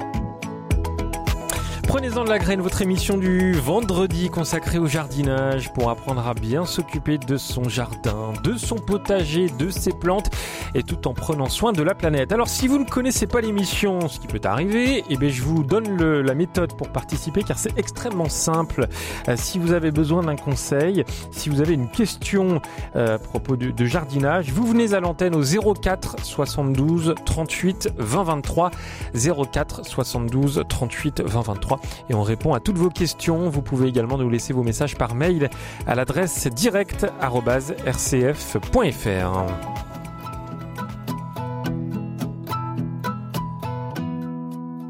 Et notre jardinière du jour, c'est vous, Dorothée Fallière. Bonjour Dorothée. Bonjour Melchior. Merci d'être euh, avec nous. Ça faisait longtemps que vous n'avez pas entendu. Vous êtes euh, à Bordeaux actuellement et on remercie toute l'équipe qui vous accueille euh, ce matin. Jardinière au naturel, ça n'a pas changé. C'est votre fonction dans, cette émission. Euh, comment va votre jardin? Écoutez, il va bien et euh, on attend la pluie qui est en train d'arriver. Donc euh, voilà, je trouve que c'est toujours, vous savez que je, je, fais partie de ces personnes qui aiment bien la pluie. et voilà, donc je trouve que la nature souffre tellement, donc euh, dès qu'il pleut, alors les urbains râlent un peu parce qu'ils ont un peu les pieds mouillés, il faut sortir les parapluies, mais les gens qui habitent à la campagne ou qui ont la chance d'avoir un jardin, même un balcon, mais en fait, voilà, mon jardin va bien, voilà, va bien, mais cette eau va lui faire du bien. alors moi, il se trouve que je suis à Paris là euh, ce, matin, et alors il y a beaucoup, beaucoup, beaucoup de pluie. Hein. Il a plu toute la nuit, donc euh, ça va peut-être faire du, bien aux, balconnières ou en tout cas au, jardinage oui, et puis ça lave un peu les rues, ça lave un peu ben les rues, ça, voilà, il y a plein d'avantages. On peut trouver plein d'avantages. Bon, nous sommes le, 20 octobre, euh, Dorothée. Je vous donne la date, ça ne sert à rien, mais si quand même, car qu'est-ce qu'on peut faire en ce mois d'octobre au jardin? En fait, on peut faire plein de choses. Alors déjà, j'aimerais dire que c'est un très joli mois, le mois d'octobre, parce que c'est un mois avec beaucoup de couleurs. Je ne sais pas si vous regardez les arbres, mais les arbres ont revêtu des couleurs jaunes, orangées, rouges. Alors, c'est encore plus spectaculaire si on va dans les forêts. Hein. Dans nos forêts, bah, franchement, c'est un plaisir des yeux. Alors, au mois d'octobre, on fait plein de choses parce qu'il y a voilà, il fait encore doux. Alors, on fait plein de choses. Euh, par exemple, bah, dans son verger, on ramasse plein de ah choses. On peut, on, va commencer à ramasser les pommes, les poires.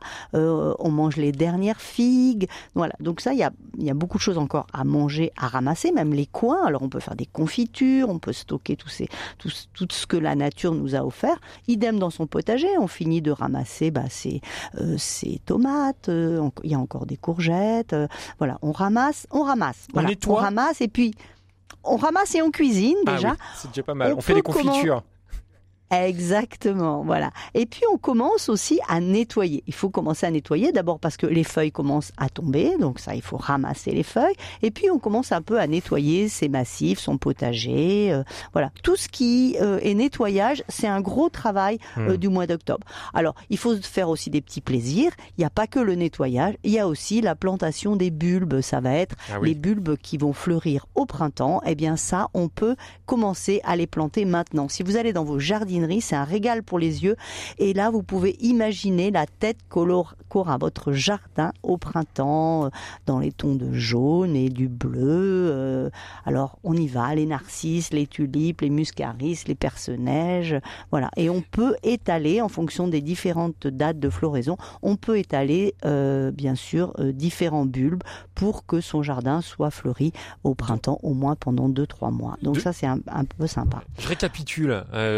Dorothée, donc on, voilà, on, est dans son jardin, on recueille, on cueille, hein, tout simplement, mm. ce, qui est accueillir, on cuisine si on veut, mais c'est aussi le moment de, nettoyer et de planter les, les bulbes.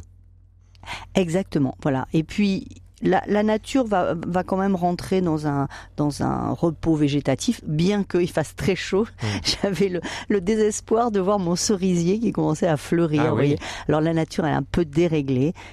Et malheureusement, il va falloir un peu continuer à tondre. il va falloir tondre votre gazon encore euh, quelques, quelques, quelques jours. Euh, voilà, bien, bien qu'on tonde un peu moins, euh, mais il va falloir quand même compte. Vous allez pouvoir aussi ramasser vos dernières roses pour faire des bouquets.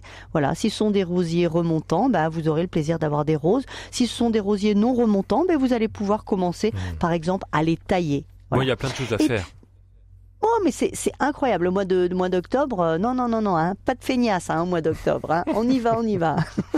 Et puis, euh, il va falloir aussi nourrir votre sol. Il va falloir aller, euh, bah, soit mettre du compost, soit aller dans votre centre équestre préféré, chercher du fumier. Hein, donc ça, c'est quelque chose qui est important à faire, c'est nourrir son sol pour euh, bah, que au printemps, bah, vous ayez un sol euh, riche pour les, plantes qui vont arriver. Donc voilà, ça c'est aussi très important, euh, nourrir son sol. Et quand vous aurez nourri votre sol, il va falloir le couvrir.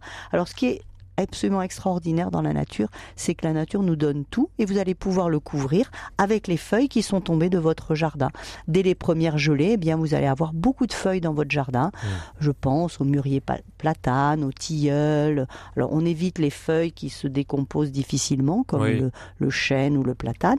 mais vous allez avoir beaucoup beaucoup de matière organique à, à pouvoir mettre dans votre jardin. Vous allez pouvoir aussi mettre euh, les tontes de vos dernières euh, de votre dernière tonte de gazon. Vous allez pouvoir les mettre aussi dans vos massifs. Donc ça, Ça, voilà, ça un va venir nourrir, euh, voilà, ça vient nourrir Voilà, le ça va sol. venir nourrir le sol, mais ça va aussi le protéger. Hmm. Ça va le protéger Une forme de paillage. Exactement. Bon, Voilà. bah, voilà. Oh, mais vous devenez Bon. très calé, Ah hein, on, Melchior. on hein, arrête cette émission maintenant alors. Ah. Bon, en tout cas, j'ai l'impression qu'on on a, on a un vaste programme ce matin, Dorothée, pour bien préparer son jardin, bah, pour passer l'hiver et pour préparer le printemps. Et euh, on va tout de suite accueillir Alain au 04 72 38 20 23. Bonjour Alain. Bonjour. Bonjour, Alain. Vous m'entendez? On vous entend et on Très vous bien. écoute. J'ai éteint, j'ai éteint mon, j'ai éteint mon poste de radio. Alors c'est Ah bah, bravo. je- voilà. Alors j'ai, j'ai planté un cèdre qui m'était apporté du Liban par euh, des amis libanais. Je l'ai planté il y a à peu près 20 ans. Il atteint une dimension de, de 8 mètres de haut et il a été foudroyé il y a une semaine par un gros orage. Je l'ai trouvé tout noir le matin en allant euh, le voir comme je, je le suis de près. Voilà. Alors, je voudrais savoir ce que je peux attendre de, de cet arbre euh, en, en fonction de la profondeur de la brûlure. Ah, c'est intéressant, ça. On n'a jamais étudié un, un cas de, de foudre. Merci beaucoup, Alain, euh, pour euh, cette question à propos du, du cèdre Alors, ouais. du Liban. C'est le symbole, hein, c'est euh, le symbole du pays. ouais. Ouais. C'est en plus c'est magnifique beau, comme hein. arbre. Moi, je vais vous conseiller à Alain de ne rien faire parce qu'en fait, on ne sait c'est- la, la, la, la foudre euh, l'a sûrement abîmé sur euh, beaucoup d'endroits, mais en fait, on ne sait pas exactement euh, où couper. Donc, euh, vous allez pouvoir le couper. Le problème, c'est que euh, tout ce qui est résineux euh, déteste qu'on les qu'on les étête. Euh, voilà. Donc, malheureusement, euh, c'est pas c'est pas. euh, Enfin, ce qui lui est arrivé, c'est- malheureusement, c'est un peu dramatique. On peut peut-être le sauver, mais pour l'instant, je ne couperai pas Alain. Je regarderai vraiment ce qui va vraiment repartir et ce qui va vraiment mourir.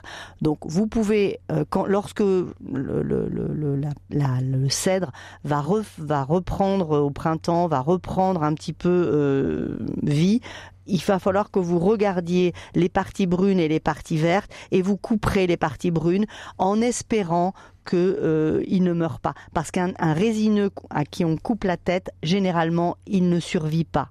Voilà. Surtout s'il a 20 ans. C'est- Voilà, mais ne, ne pas, faut surtout pas le faire. Bah, Pour l'instant, je ne ferai rien. Je ne ferai rien et j'attendrai de bien voir où est-ce qu'il faut que je coupe. D'accord.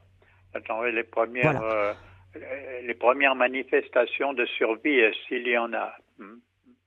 Exactement. Il va faire des pousses et vous allez voir, vous allez voir exactement les parties qui sont vraiment mortes et les parties qui, qui, qui sont vivantes. Et à ce moment-là, vous le couperez Voilà. Parce en espérant savez, qu'il reprenne vie. J'attendais avec impatience le moment où le cèdre change de forme. Vous savez, jusqu'à une vingtaine d'années, Oui. son développement est conique. Le cône est à base euh, inférieure.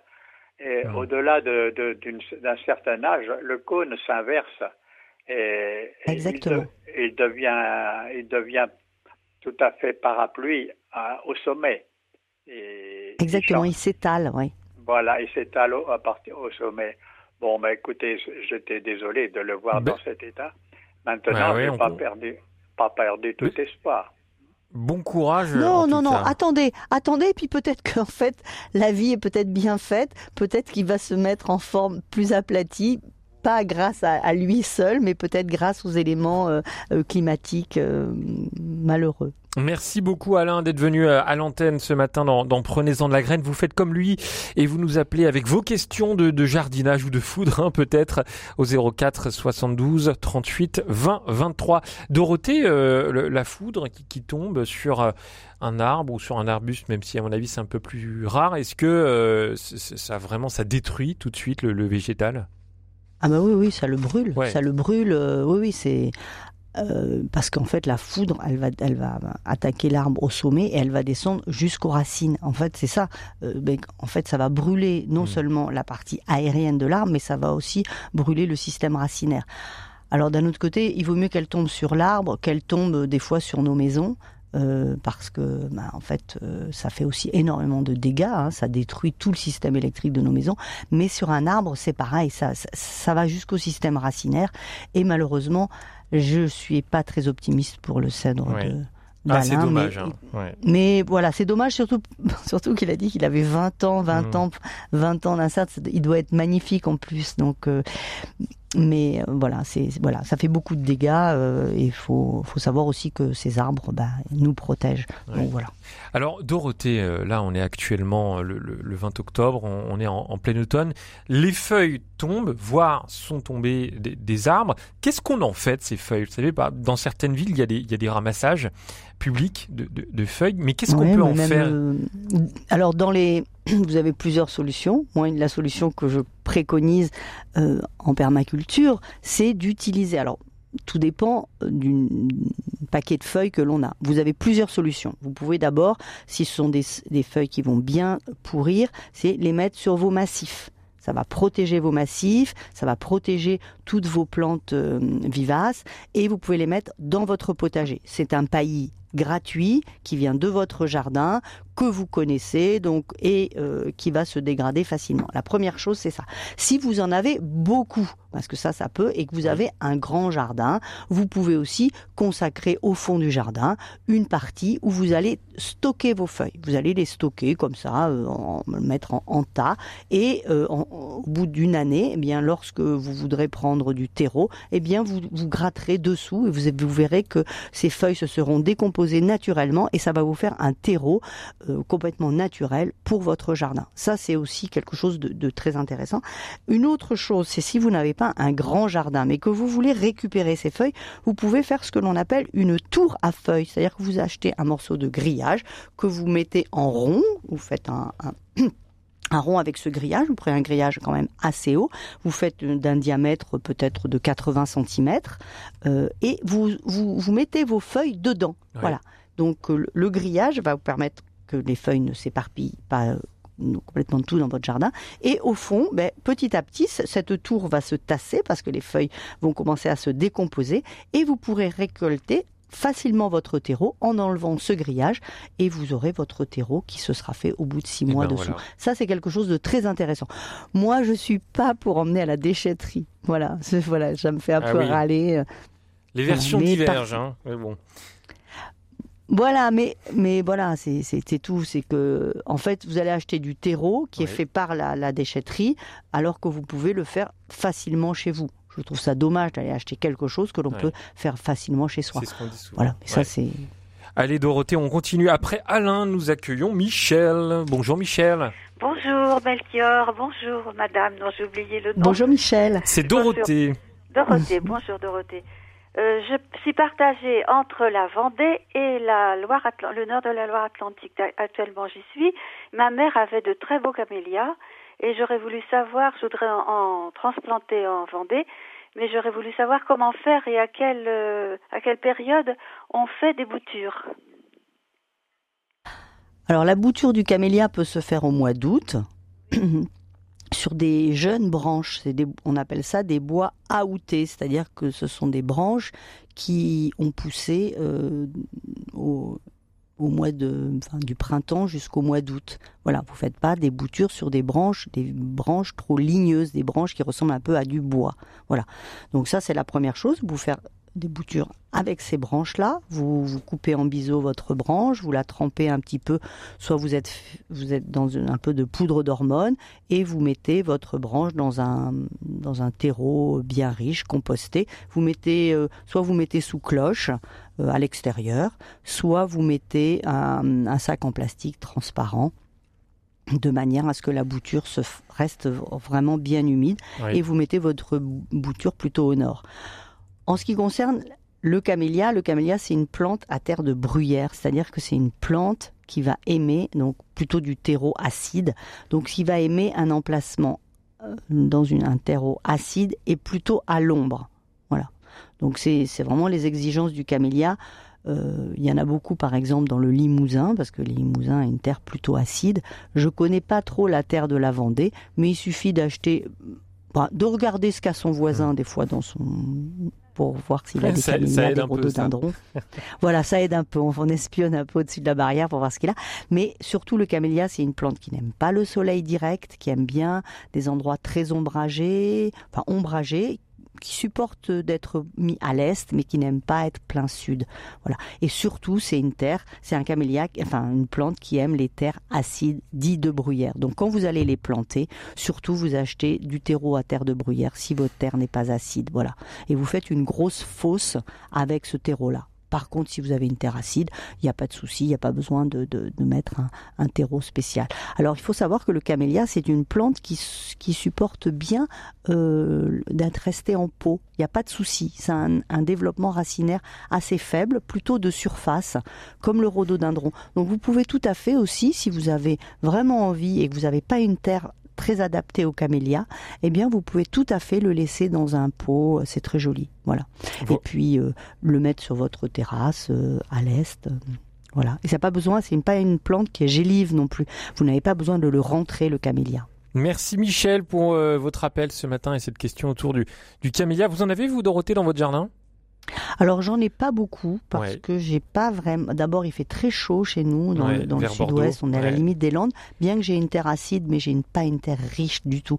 Euh, voilà. Donc euh, j'arrête de mettre, de dépenser de l'argent dans des plantes qui vont pas euh, tellement survivre chez moi. Mmh. Je prends plutôt des plantes dites indigènes. Voilà, parce que je, je- ça m'énerve de voir ces plantes mourir alors que oui, je, je trouve ça magnifique, hein, un camélia. Alors j'en ai un en pot qui est très beau. Je Allez. dois le dire. Prenez-en de la graine en direct jusqu'à 11h, comme tous les, les vendredis sur RCF avec vos appels, tout comme Alain et Michel au 04 72 38 20 23. On va accueillir André euh, juste après la, la chanson qu'on va écouter tout de suite. Il s'agit d'Héloïse. À tout de suite.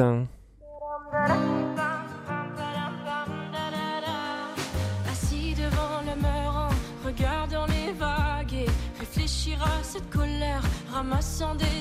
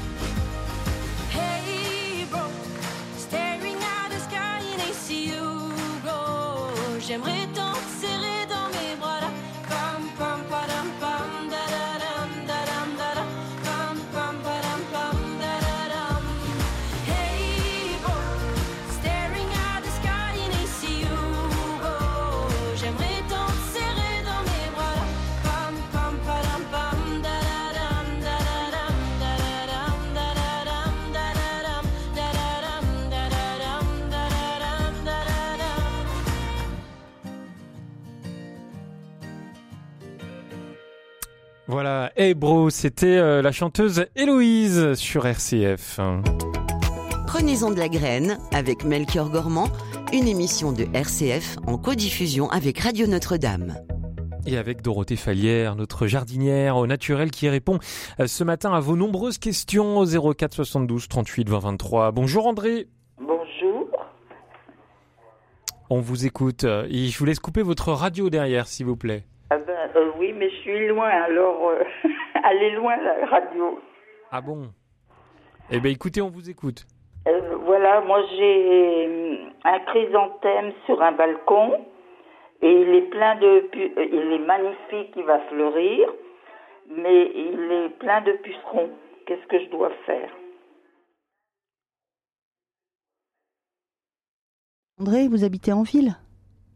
Pardon? Oui. Ah, elle, Oui, elle vous habite, euh, André habite à Tours. Tour Nord, oui. Bon, alors il y a plusieurs solutions, soit une méthode euh, naturelle, mais qui va pas être spectaculaire dès le début, mais à, à base de savon noir euh, et avec un petit peu d'alcool. euh, vous allez pouvoir pulvériser votre, euh, votre euh, chrysanthème ou un peu de vinaigre. Euh, voilà, ça c'est la première solution. La deuxième solution, c'est d'a- d'acheter un insecticide. Moi, je le conseille pas, mais euh, voilà. C'est pour ça que je vous demandais où est-ce que vous étiez, parce que si on est en si on est en, en ville, c'est un peu compliqué l'insecticide, je trouve.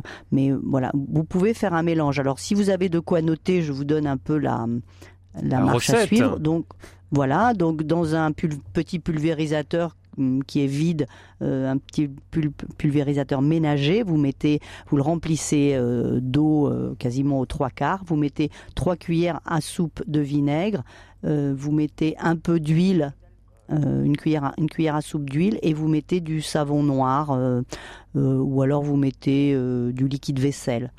Voilà. Et ça, ça va vous, vous allez pulvériser ça sur votre chrysanthème. Alors, euh, c'est le vinaigre qui va faire en sorte que on va, ça va tuer les, les, les petites bêtes et elles ne vont plus pouvoir trop adhérer à la plante parce que vous avez mis de l'huile et un petit peu de, de, de liquide vaisselle. Voilà. Donc c'est une solution. Vous avez aussi une autre solution, c'est c'est avec un tuyau d'arrosage, mais ça c'est comme vous êtes en ville, euh, c'est vous C'est un peu plus compliqué, ouais. Voilà, vous le pulvé, vous, enfin, vous l'arrosez vraiment. euh, lorsque vous aurez passé votre votre produit, vous pouvez le, le- le- avec le tuyau d'arrosage le nettoyer. Voilà. Et la troisième chose, c'est euh, aller chercher des coccinelles. voilà, dans les bois ou alors des coccinelles. Bon, bah, ça, c'est la solution vraiment, euh, vraiment beaucoup plus compliquée. Mais voilà, il faut. euh, il faut essayer au maximum d'utiliser des produits naturels pour éviter de, de, de tuer la biodiversité. Voilà, André. Merci. Merci. Eh bien, merci à- à vous d'a- de nous avoir appelé dans euh, Prenez-en de la graine euh, ce matin au, au 04 72 38 euh, 20 23. Vous en avez, vous, des, des chrysanthèmes euh, qui vont avoir du fait- succès là dans quelques jours? Ben, vous savez que le chrysanthème, c'est une des rares plantes qui, pour nous, signifie la mort. Vous allez Bah aux oui. États-Unis, vous pouvez tout à fait offrir un bouquet de chrysanthème. Personne va vous dire, oh là là, le mauvais œil rentre dans ma maison. Voilà, je crois que c'est, je sais plus si c'est au Japon, mais c'est la fleur emblématique de, de, de, de ce pays-là. Euh, moi, le chrysanthème, je n'aime pas trop le gros chrysanthème pompon, mais le petit chrysanthème à petites fleurs blanches ou à petites fleurs jaunes, je trouve ça très joli. J'en ai quelques-uns. Parce qu'en fait, si vous en avez dans votre jardin, ben elles fleurissent maintenant au mois d'octobre où vous avez en principe le moins de fleurs. Donc je trouve ça très joli, ça met des taches de couleur dans son jardin et je trouve que c'est une plante, euh, en plus c'est une plante vivace, donc elle va rester d'une année sur l'autre et euh, dans un dans un massif, je trouve ça très joli. Voilà, on a on le dénigre un peu parce que pour nous le chrysanthème, eh ben c'est le symbole de, Bah oui. bah, de- du deuil quoi, hein, de, de- du cimetière, voilà. Mais je trouve que c'est assez joli. euh, C'est comme aussi les cyclamènes, les, petits cyclamènes, c'est très très joli. Alors pareil, c'est moins la fleur du cimetière, mais un peu quand même. Mais euh, ces petits cyclamènes, eh ben ça donne des touches roses, au- au- violettes dans son jardin. Il y en a même des blancs, et je trouve ça assez joli. Et au Japon, le, le, le, le chrysanthème est, est symbole du pouvoir impérial. Voilà pour. euh, Voilà, je savais que je savais Ouais, qu'il y avait ouais, non, quelque non, chose. mais, avec mais le- bravo, bravo Dorothée Fallière. On continue. Ouais, je savais qu'il y avait quelque chose avec le Japon. Bonjour Jacqueline. Jacqueline. Bonjour, Vous c'est peut-être euh, c'est peut-être Jocelyne Marie que vous contactez. Ah bah, je ne sais pas. je peut-être. Oui. Bah, vous vous appelez Jocelyne du coup. Voilà, Jocelyne Marie. Oui, bonjour. Moi, j'ai besoin de Bonjour. conseils euh, pour euh, mes arbres fruitiers, notamment pour les pruniers, euh, qui, euh, bah, la première année, ont été extrêmement fructifères. Et ça fait deux ans où euh, il y a quasiment rien. Et cette année, en plus, euh, les quelques prunes qu'il y a eu ont séché direct. Alors, je voudrais des conseils. Est-ce que je dois tailler? Est-ce que je dois les changer de place? Euh, bah, Merci de votre avis. Alors, bonjour Jocelyne. Alors, déjà, le, prunier, non, ça ne se taille pas, à moins qu'il. Voilà, vous pouvez toujours le tailler pour l'aérer en son centre, mais ça n'est pas le problème. Le problème, je pense que votre prunier, il a un peu faim. Voilà, faim. F-A-I-M. Voilà, il n'est pas en faim, mais il a faim. Voilà, donc il faut absolument le nourrir. Alors, je ne connais pas la région où vous habitez, je ne connais pas trop votre terre. La Drôme. Il faut absolument mettre du fumier au pied de votre prunier. Voilà, donc euh, il est temps, c'est vraiment la saison. Vous allez dans, si vous êtes euh, à la campagne, vous allez dans votre centre équestre préféré, vous allez avec votre petite remorque et vous allez euh, vous faire offrir du fumier et vous allez le pailler. Ça, c'est enfin le mettre du fumier au pied de votre prunier. Et n'hésitez pas à mettre une couche importante. Alors ne n'en en mettez pas que au niveau du tronc. hein. Vous pouvez et, euh, vous pouvez étaler un petit peu autour, faire un diamètre. hein, euh, voilà. Pour l'instant, moi, je ne, le déplanterai pas. Voilà, je ne les déplanterai pas euh, parce que c'est pas que c'est pas la saison. Enfin, il faudra attendre un peu le mois de novembre. Mais je pense que déjà, si vous faites ça, vous faites un petit merlon aussi au pied de votre prunier, c'est-à-dire un- une petite cuvette, et vous allez aussi essayer un petit peu de l'arroser au printemps, si vous pouvez un petit peu l'arroser. Alors le fait de, le fait de faire une cuvette maintenant, comme il va pleuvoir, eh bien ça va quand même l'irriguer bien. Je pense que votre prunier, il a faim et il a soif. Voilà, déjà si vous faites ça, je pense que vous avez beaucoup plus de chances d'avoir des prunes et une... alors alors ça c'est la, la- la- nourriture. Après le problème de la fructification, c'est aussi il faut que je pense qu'il a dû être en fleurs, j'espère qu'il a été en fleurs et il faut absolument qu'il soit fructifié par euh, des, des, des auxiliaires, c'est-à-dire euh, des abeilles, euh, des papillons euh, euh, qui vont venir polliniser La le- biodiversité. le pru- voilà, votre voilà. Et très souvent, si on n'a pas de fruits, alors que l'on avait beaucoup de fleurs, ça vient d'un problème de pollinisation. Donc, essayez de planter dans votre jardin des fleurs qui favorisent la pollinisation. euh, euh, alors, je vous donne des, des- des noms de fleurs, vous en avez peut-être, mais par exemple, des goras, des scabieuses, des bulldélias. Euh, voilà, il faut trouver euh, et mettre dans votre jardin de la lavande, beaucoup de fleurs qui vont amener euh, les auxiliaires qui vont polliniser ces fleurs. Merci Jacqueline, euh, Jocelyne, pardon, Jocelyne, pour votre Jocelyne. appel au 04 72 38 20 23. On va marquer une petite pause, vous en profitez pour nous appeler. Vous pouvez également poser vos questions de jardinage par mail à l'adresse direct@rcf.fr. À tout de suite.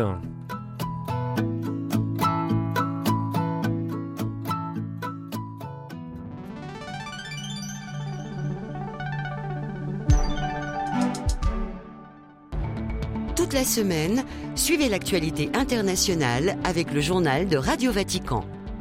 Du lundi au vendredi, la rédaction francophone vous donne rendez-vous à 8h30, 13h et 18h, ainsi que le samedi à 18h. Avec RCF et la rédaction de Radio Vatican, restez connectés au monde. De ses tout débuts à son extrême fin, la vie ne cesse d'être interrogée. Chaque semaine, Où va la vie décrypte, en écho à l'actualité, toutes les questions éthiques que posent les avancées de la science et de la loi. Où va la vie en partenariat avec le Centre Sèvres, présenté par Frédéric Mounier et Sophie de Villeneuve, c'est ce vendredi à 15h. Vous écoutez RCF à Neuchâtel-en-Bray sur le 103 FM.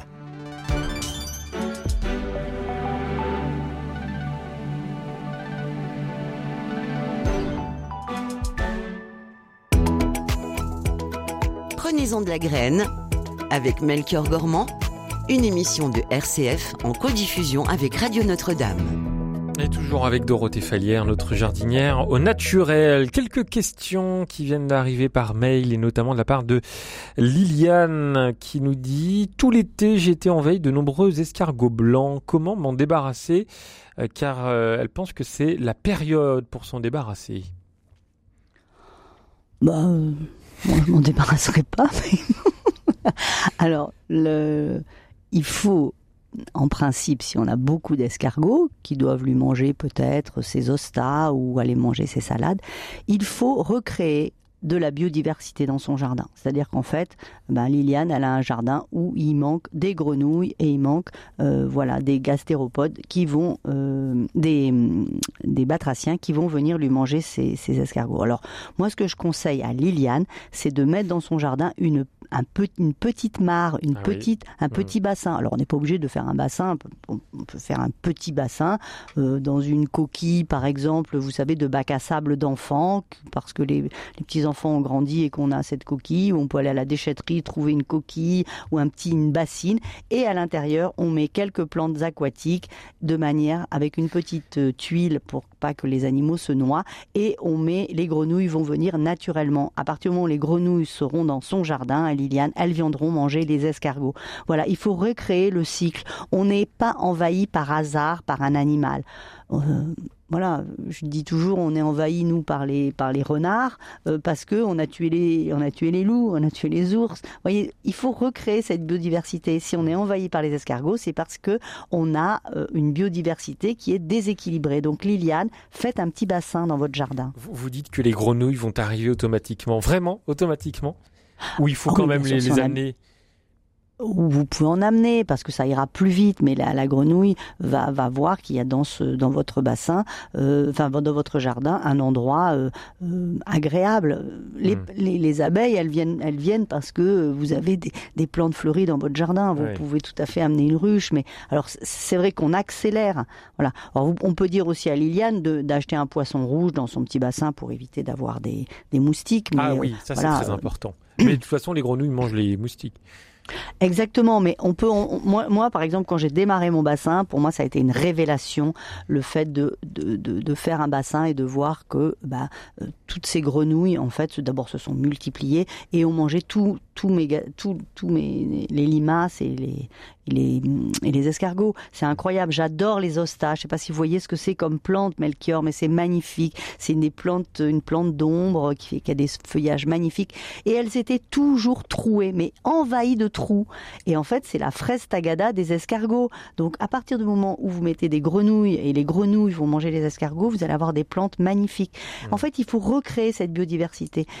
C'est quelque chose de qui paraît logique comme ça, mais euh, qui n'est pas tel. Enfin, on a perdu ce sens-là. En fait, on l'a perdu parce qu'on l'a pas, on nous l'a pas peut-être transmis. Autre question de, de Liliane, hein, euh, qui a un hortensia plein de taches blanches. Elle a mis de l'alcool, du savon noir, mais rien n'y fait, nous dit-elle. Qu'est-ce qu'elle doit faire, justement? Elle doit avoir de l'oïdium, c'est un champignon.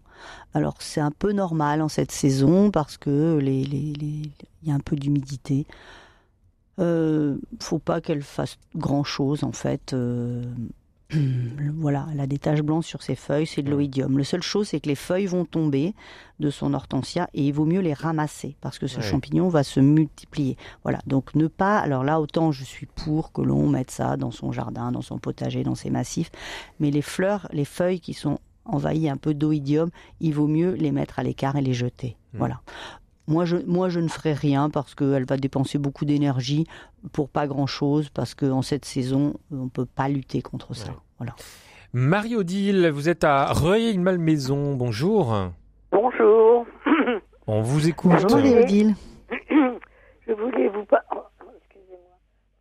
Ah, vous avez un chat dans la gorge, mais comme Dorothée d'ailleurs ce matin. Que faut-il faire Un peu. Les chats dans la gorge le matin. Bon, ça va mieux. Euh, mon laurier rose a été atteint l'année dernière, euh, envahi par les pucerons. Je suis arrivée à les éliminer par un produit euh, que m'a vendu euh, un spécialiste. Et maintenant, bon, tout- toutes les feuilles sont tombées et il repart. Il repart et il reverdit. Mais j'ai pas eu cette floraison que j'avais l'habitude de voir arriver à- au printemps. Est-ce que euh, le, le l'engrais pour géranium, il semble que c'est une amie qui m'avait donné ce truc a une époque. Est-ce que c'est valable? L'engrais Oui, pour, tout à fait. pour géranium, ou bien y en a-t-il un autre? Ce, ce, ce laurier est dans un pot et dans un, un petit vase que- sur un balcon. D'accord. Alors moi, plutôt que de prendre de l'engrais géranium, qui va très bien marcher, moi je prendrais quelque chose de plus naturel. J'achèterais en jardinerie un, de la corne broyée et du sang séché. Ça va, voilà. il y a- il y a- donc ça, il n'y a pas de souci. Vous vous achetez ça, c'est tout mélangé et vous mettez ça dans votre laurier rose. C'est naturel, euh, voilà. Alors vous allez rire un peu, Marie-Odile, mais il y a quelque chose qui marche bien aussi, c'est de mettre un peu son pipi dans son pot. Voilà. Voilà, parce que c'est de l'engrais naturel, on l'oublie souvent. Voilà, alors, voilà, bon, après, Ah, s'il est sur une terrasse, il y a... Vous dites Voilà. ce que vous voulez, Dorothée. hein. Elle regarde Il y a- il y a Melchior en même pas de temps. censure. Mais Marie-Odile, je trouve que c'est quelque chose que l'on oublie de faire pipi dans ses plantes en pot et je trouve que c'est un engrais naturel euh, qui peut tout à fait profiter à son jardin. Alors moi, j'ai- j'irai acheter corne broyée sans sécher, que votre laurier rose ait perdu toutes ses feuilles, c'est pas normal, c'est parce qu'en fait cet insecticide il a été un peu violent euh, et donc pour non, il l'année prochaine, essayez. Les branches étaient devenues noires. C'était quelque chose d'absolument atroce. C'était, j'ai cru qu'il était. Ouais, Alors vous pourrez l'année prochaine. L'année prochaine, vous pourrez peut-être euh, veiller à intervenir peut-être un petit peu plus tôt euh, pour pouvoir euh, lui prodiguer des soins pour éviter ces pucerons. Mais à partir du moment où une plante elle est en bonne santé, elle est bien vigoureuse, euh, vous allez voir, elle, elle va être moins attaquée et ça va moins la perturber en, en cas d'attaque de pucerons. Voilà. Et puis vous pouvez peut-être aussi acheter euh, euh, au printemps quelques coccinelles dans votre jardinerie. Vous allez voir, les coccinelles c'est très efficace et ça va vous manger vos pucerons. Merci Marie-Odile d'être euh, venue à l'antenne de, depuis euh, Rueil-Malmaison en, en Ile-de-France. Merci pour votre appel au 04 72 euh, 38 20 23. Euh, une question d'un auditeur, alors je n'ai plus son prénom, je suis confus, euh, qui nous dit « Aucun de mes papyrus n'a survécu aux hivers à Lyon, pourtant déplacé à l'intérieur près d'une fenêtre et arrosé de telle façon que la terre soit toujours humide. À quoi cela est-ce dû? Comment s'en sortir ?» nous demande cet auditeur qu'on va appeler, euh, allez, Patrice. Alors le papyrus, pourtant, c'est une plante. Alors vous, ça dépend lequel. Ça dépend lequel. Il y a le papyrus égyptien, là, celui qui a une très grosse tige euh, triangulaire, euh, qui est plutôt gélif, mais lui, il l'a mis à l'intérieur. Je peux pas savoir. Ça, je sais pas répondre. sait pas. En principe, c'est solide le papyrus. Hein, euh, voilà. Je je sais pas. Est-ce que je je peux pas dire. Je sais Bon. pas. Parce qu'en principe, c'est assez solide. C'est vraiment la plante du débutant, le papyrus. Je suis désolée pour le le Patrice, si, si c'était un jardinier expérimenté. Voilà, moi, s'il avait été, il avait été laissé à l'extérieur, je, je- je lui aurais dit, il a pris le gel. Parce que ça, c'est une plante qui est gélive, en dessous de moins 2, moins 3. Mais s'il l'a mis dans, chez lui, c'est pourtant c'est facile, je Bon, sais pas. Ouais. Une question. Je sais pas répondre. Une question d'Annie. Euh, nous avons un sapin très haut avec des lignes électriques à proximité. Quelles sont les précautions à prendre pour l'étêtement euh, sans qu'il souffre? Bah, en fait, euh, le sapin n'aime pas du tout être étêté. Ça, c'est sûr que si vous allez l'étêter, euh, il va, il va soit dépérir, soit il va pousser de façon un petit peu bizarre, quoi. hein. Euh, voilà, autant un cèdre du Biliban peut s'étaler, un sapin. euh, Voilà, c'est un peu compliqué de l'étêter. Vous, de toute façon, vous n'avez le problème, Annie, c'est que vous posez pas trop de questions parce que vous n'avez pas trop le choix. À partir du moment où ça va toucher les lignes Ah oui, il faut le électriques, faire de toute euh, façon. L'EDF, euh, enfin le ouais, réseau, euh, Le, le- le réseau électrique, ouais. ouais, va vous dire attention. euh, voilà, alors vaut mieux que vous le fassiez vous plutôt qu'ils ne le fassent eux, parce que eux, ils vont prendre des décisions très drastiques en ce qui concerne la taille. Si vous le faites vous, vous pouvez essayer de, le, le- de moins le massacrer. Voilà ce que Oui, je peux vous dire. Malheureusement, S'il est trop haut, ça va devenir compliqué quand même de, de faire ça, non Euh, Ben voilà. faut demander à ah une... ben seul, ça dépend de la hauteur, euh, mais vous savez, il y a des élagueurs qui sont capables de faire ça, euh, ouais. voilà. Après, ne prenez pas votre échelle pour monter à 20 mètres de haut et, et faire le funambule, mais vous avez même des élagueurs qui montent avec des, des élingues euh, et puis des, des, des crochets aux pieds de manière à, à étêter l'arbre. C'est quelque chose d'assez simple à faire. Ouais. Mais voilà. Après, euh, ça leur donne une configuration pas très jolie. hein. Un sapin qui est étêté, ça, c'est c'est vraiment moche. Bah oui. Après, euh, peut-être le couper et puis mettre à la place quelque chose euh, euh, qui va monter un petit peu moins haut que le sapin. Hmm. Bah voilà pour euh, l'affaire du, sapin de Dany. Euh, Dorothée, Winter is coming et l'hiver est en train d'arriver dou- doucement, hein, doucement mais sûrement. Euh, que faut-il faire pour préparer l'hiver justement? Est-ce qu'on doit hiverner son jardin? Bah, la première chose, c'est toutes les plantes gélives, c'est-à-dire que toutes les plantes qui ne supportent pas le gel. Alors, par exemple, je pense euh, aux agrumes. Les agrumes sont des plantes. euh, euh, alors, avec le réchauffement climatique, on va de moins en moins les rentrer, mais par exemple, les agrumes, ce sont des premières plantes qui vont devoir être rentrées. Toutes les plantes en pot gélives, par exemple, je pense le bougainvillier. Le bougainvillier, c'est une plante qui ne va pas supporter des, des températures inférieures en dessous de zéro. Donc déjà, il faut tout rentrer. Voilà. Alors, les, les- vous avez des plantes qui ne sont pas rentrables parce qu'elles sont en pleine terre et puis qu'elles sont importantes. Donc à ce moment-là, pour les conserver, euh, un voile de gelée est important, c'est-à-dire qu'on leur fait un petit manteau. Alors moi, je conseille pas de le faire trop tôt. Oui. C'est-à-dire que, euh, par exemple, je donne mon exemple à moi. Moi, j'ai des agrumes, je les rentre que quand je sais que la météo va descendre en dessous de zéro. Je ne vais pas le faire trop avant. Voilà, parce que plus vous les rentrez tôt, alors faut pas les rentrer bien sûr dans des pièces chauffées, faut pas les mettre dans nos appartements ou dans nos maisons, parce qu'en fait ils vont avoir un, stress de température très important. Passer d'une température de, presque zéro la nuit à nos appartements euh, qui font 19, 18 ou nos maisons, euh, bah là euh, vous allez voir vos agrumes en l'espace de 15 jours, ils vont perdre toutes leurs feuilles. Donc il faut trouver une- une- un emplacement dans un garage avec une fenêtre bien sûr éclairée, dans une véranda non chauffée pour pouvoir les stocker. Voilà, donc ça c'est la, la première chose à faire, ou mettre des voiles de gelée. Euh, voilà, ça c'est la première chose à faire. Ce qu'on va pouvoir faire un petit peu aussi avant l'hiver, c'est pouvoir diviser toutes ces plantes vivaces. Moi j'adore le côté du jardinier. Vous avez beaucoup en ce moment d'échanges de plantes, des foires aux plantes. Donc euh, voilà, bah, j'ai euh, j'ai telle plante que j'ai divisée, eh bien je, je l'échange avec une autre. Voilà, ça c'est quelque chose qui, qui me qui me plaît, voilà, de, diviser mes plantes vivaces et de- d'en faire profiter mes amis. Euh, on a vu qu'il fallait planter les bulbes et puis après, il faut pas faire grand chose dans son jardin. Euh, on a vu qu'il fallait le pailler, qu'il fallait le nourrir, qu'il fallait le couvrir. Euh, voilà. Vous pouvez aussi euh, commencer aussi à nettoyer un peu tous les outils qui vous ont servi euh, pendant le pendant l'été et pendant l'automne. Euh, vous pouvez commencer à nettoyer des, des outils dont vous allez plus vous servir et que vous allez hiverner. Donc on les brosse avec une brosse métallique et puis on leur met un peu d'huile de lin pour pouvoir les, les préserver de, de la rouille. Donc ça c'est quelque chose aussi qui est intéressant à faire. Je rentre mes tuyaux d'arrosage. Il va faire froid. Je, je sais que je vais quasiment plus arroser. Il va geler. On vide bien l'eau de ces tuyaux d'arrosage. On rentre ces arrosoirs. On évite qu'il y ait de l'eau dedans parce que dès dès qu'il y aura de l'eau dans son arrosoir, eh bien on risque de, de, de, de l'abîmer. Idem pour son pluviomètre. On aime bien regarder combien il a plu. euh, voilà. Alors c'est pas encore pressé, mais il y a des régions, je sais, euh, j'ai vu à la météo il y a deux jours où, où il avait commencé à faire froid, à commencer à geler. Donc euh, pour nos auditeurs qui habitent dans des régions gélives, on vide son pluviomètre et on arrête de regarder le nombre de millimètres qu'il a plu.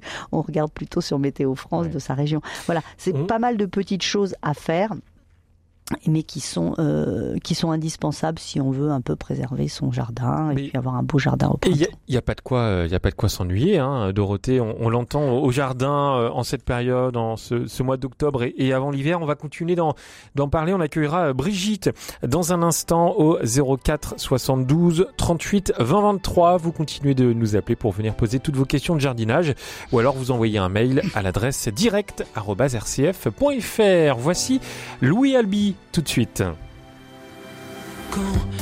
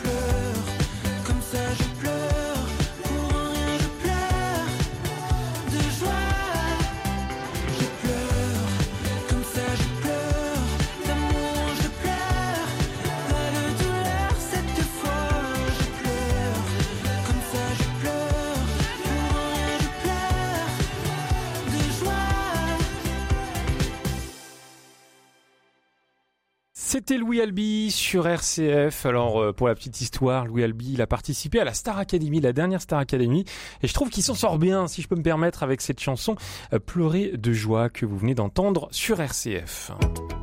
Prenez-en de la graine avec Melchior Gormand, une émission de RCF en codiffusion avec Radio Notre-Dame.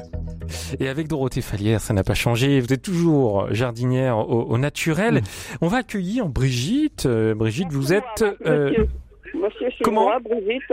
Vous êtes en, en communication avec Brigitte. bah, Brigitte, bonjour. Est-ce que Voilà. vous pouvez couper Brigitte. votre radio derrière, s'il vous plaît? Oui, voilà, c'est parce que euh, justement, je vais le fermer, vous inquiétez pas. Hum. Euh, Vous êtes à Bourg-la-Reine. Voilà, tout à fait, tout à fait, à Bourg-la-Reine. Et j'ai un petit cyclamène euh, qui me fait des, des- des misères. Pourquoi? Parce que tout ce que je fais, c'est euh, je mets de l'algoflash parce que fait toute une construction. Vous savez, c'était une, plante qui était à côté de ma, ma- de ma maman quand elle est morte. Donc, je l'ai re- replantée dans un pot où il y avait de l'eau euh, dans, le, dans le bas, et puis les comment ça s'appelle les limaces, euh, les escargots à Bourg-la-Reine, on en a plein partout. Ah mince. Donc, alors, alors j'ai essayé, j'ai mis du, du, du fil de cuivre, puisqu'il paraît qu'ils n'aiment pas ça. Et alors, mais j'ai mis en plus alors euh, une bouteille, vous savez, de 5 litres pour qu'on ne puisse pas les atteindre. Et ensuite, euh, je mets de la, je, je mets de la goflash et patatras sous les, sous les feuilles. Vous avez du rouge, c'est-à-dire qu'il y a une euh, araignée rouge. Et je, Ah oui. je ne sais pas quel est le produit qu'on peut mettre parce que je suis. Alors, Brigitte, merci pour votre question et, et je pense que Dorothée, vous, vous avez bien compris. Mettre un produit, c'est peut-être pas la bonne idée. Alors, si, si Brigitte, elle n'a qu'un cyclamène, euh, déjà, les, les, les, escargots et les, les araignées, elles sont faciles à enlever à la main. Donc moi, ce que je conseille à Brigitte, c'est de prendre une petite éponge enduite avec un, un peu d'eau et un peu de vinaigre et de nettoyer ses feuilles dessous. Voilà, parce que un cyclamène, c'est pas une énorme plante et ça va pas euh, prendre trop de temps. Voilà, moi j'ai évité les produits trop de produits. Si vous avez beaucoup d'escargots, je pense et est-ce que votre cyclamène il est, il, il- est en bonne santé? Les feuilles sont bien vertes? Est-ce qu'il est beau? Alors là, pour l'instant, il n'est pas beau parce que c'est mouillé dans le dans c'est en, en- en permanence euh, toujours mouillé dans, dans les racines. Il faut pas que ça soit trop mouillé. Je pense que si vous avez beaucoup d'escargots, Brigitte, si vous avez, arrêtez de lui mettre une coupelle d'eau sous lui. Voilà, arrêtez ça. Vous pouvez mettre une coupelle, mais surtout, il ne faut pas qu'il y ait d'eau stagnante dedans. Surtout, vous enlevez l'eau. Il faut pas qu'il y ait d'eau stagnante euh, au niveau de votre cyclamène. Laissez-le sécher un peu. Voilà. Est-ce qu'il est dehors, votre cyclamène Il est à l'extérieur? Oui, oui. Et alors il m'a ça, ça, c'est bien. Madame, magnifique. Et quand j'ai mis ma main entre les, f- les, les fleurs de la- les, les- les- les- les premières, elles, elles ont fait une couronne autour de mon poignet. D'accord. Donc en fait ça c'est l'algoflash. Vous, vous lui donnez beaucoup d'engrais donc il fait beaucoup de fleurs. Hein, donc ça ça y a pas de souci.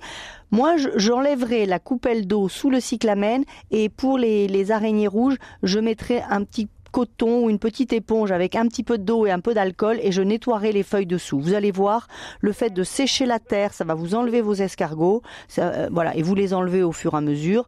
Mais il y a trop d'eau dans votre euh, cyclamène. Avec de l'alcool, lequel, lequel Vous, vous mettez du vinaigre, euh, ce que vous avez, du blanc, vinaigre d'alcool ou votre vinaigre, pas balsamique, non, Melchior, mais plutôt le vinaigre. C'est le vinaigre pourtant. de. Non, oui, oui, oui, mais pour, pour la plante, c'est pas la peine. Vous mettez un vinaigre rouge si vous avez un peu. N'achetez pas quelque chose de spécifique, hein, Brigitte. Voilà. Et ça, ça va vous enlever euh, vos, vos araignées rouges. Voilà. Par exemple, mes tomates, eh ben mes tomates, j'en ai pas du tout. Ça, ça, ça, ça- les, les, les, les, Alors, comme je suis comme vous, euh, parce que je, je regarde les, les, les revues de permaculture, euh, je ne suis pas pour les, les produits euh, du tout. Sauf que quand, ça- quand on met ça comme ça, je, je ne sais pas pourquoi je ne peux pas avoir tout. Je, je, je mets quelque chose, le lendemain, les limaces, tout ça. Et pour les, pour, quand vous, par exemple, vous mettez les petites coupelles, vous savez, on dit on doit faire la bière, eh ben, elles se, elles se gobergent la nuit et elles reviennent après. Ouais, non, ah, ah, je- moi je pense que il y a plusieurs problèmes. Il y a trop d'eau un petit peu partout dans votre dans votre euh, ben, dans vos coupelles. Il y a un peu trop d'eau, donc asséchez un peu vos plantes. Euh, en ce qui concerne les tomates, si vous n'avez pas eu de tomates, c'est peut-être parce que comme elles sont en pot chez vous, il faut nourrir cette terre qui est en pot. Vous achetez du sang séché, de la corne broyée. Vous allez voir, c'est aussi bien que l'algo flash. Euh, et euh, voilà, faut pas que la, la terre soit trop pleine d'eau. En plus, les tomates, euh, voilà, c'est pas des plantes qui ont besoin de beaucoup d'eau. hein. Le cyclamen, c'est pareil, un peu d'eau, mais pas non plus en excès. Et à partir du moment où il y a de l'excès d'eau, ça attire les escargots. Oui, voilà. Et sûr, puis sinon, euh, Voilà Brigitte. beaucoup, monsieur, madame. Merci, merci beaucoup de nous Merci, avoir appelé Brigitte. Euh, au 04 72 38 20 23 euh, des, des cyclamènes. Vous en avez là aussi vous dans, dans votre jardin? Je crois que oui, non? Euh, Oui, mais oui, mais en fait, moi, ce que j'ai euh, en les cyclamènes, en fait, c'est des, c'est des plantes qui sont aussi, ce sont des plantes vivaces, qui se plaisent beaucoup sous les arbres. Donc moi, j'ai des petites cyclamènes de, des bois magnifiques sous des, sous des, dans des sous, dans un sous-bois. Voilà, ça, ce que je, je trouve ça très joli. Mais c'est beau, hein, le cyclamène, hein, c'est, Mm. c'est, c'est joli. Hein. Après, souvent, on fait l'erreur de trop les arroser. Et je pense que Brigitte, elle arrose trop ses plantes. ah oui, Voilà. ouais, Donc c'est ce qu'on comprend hein, dans son témoignage. et c'est des plantes qui fleurissent en ce moment, donc euh, c'est pour ça qu'on les retrouve un peu comme les chrysanthèmes, on les retrouve beaucoup euh, au cimetière. Le seul problème, c'est que dès qu'il va geler, la fleur du chrysanthème va mourir, euh, du, du cyclamen va mourir, alors que dès qu'il va geler, le, le, le, le- le chrysanthème lui restera bien fleuri. Oui, c'est très joli hein, le cyclamen. Vous en avez des petits blancs, des petits roses. Vraiment, c'est c'est une jolie plante qui peut être aussi une plante d'intérieur, hein, magnifique. Allez, demandons à Michel de venir à l'antenne. Bonjour Michel. Oui, bonjour. euh, Oui, bonjour, je suis Bonjour Michel. Bonjour. Oui, ben Michel, vous êtes dans le Morbihan, on vous écoute. Oui, j'habite dans le Morbihan auprès de Vannes. J'ai des rosiers euh, tiges, des rosiers qui sont greffés euh, sur, sur tige environ à 1 mètre, 1 mètre 20. Euh, il y a plusieurs greffons, plusieurs yeux qui sont greffés en haut de la tige. Ah oui. Et les greffons du bas, les yeux du bas, eh bien, ils, euh, ils meurent au fur et à mesure. Euh, ils se sont énormément euh, desséchés cet été. Ce sont des rosiers qui sont en place depuis euh, 7 ans, 8 ans, 10 ans. Alors, euh, j'ai pourtant veillé à les arroser correctement cet été. Donc, je ne sais pas pourquoi euh, les branches meurent euh, au fur et à mesure, en, en commençant par les greffons du bas. Alors, le, rosier tige, en principe, fait des fleurs en haut. Vous avez une grande tige et ensuite, vous avez des fleurs en haut. Quand vous me dites le greffon du bas, euh, parce qu'en fait, vous avez le, porte-greffe et vous avez... euh, votre, euh, votre rosier, il est greffé en haut de la tige ou en bas de la tige? Fait en haut de la tige. Mais s'il y a plusieurs, euh, il y a plusieurs greffons en haut de la tige. Il y a plusieurs yeux qui ont été greffés.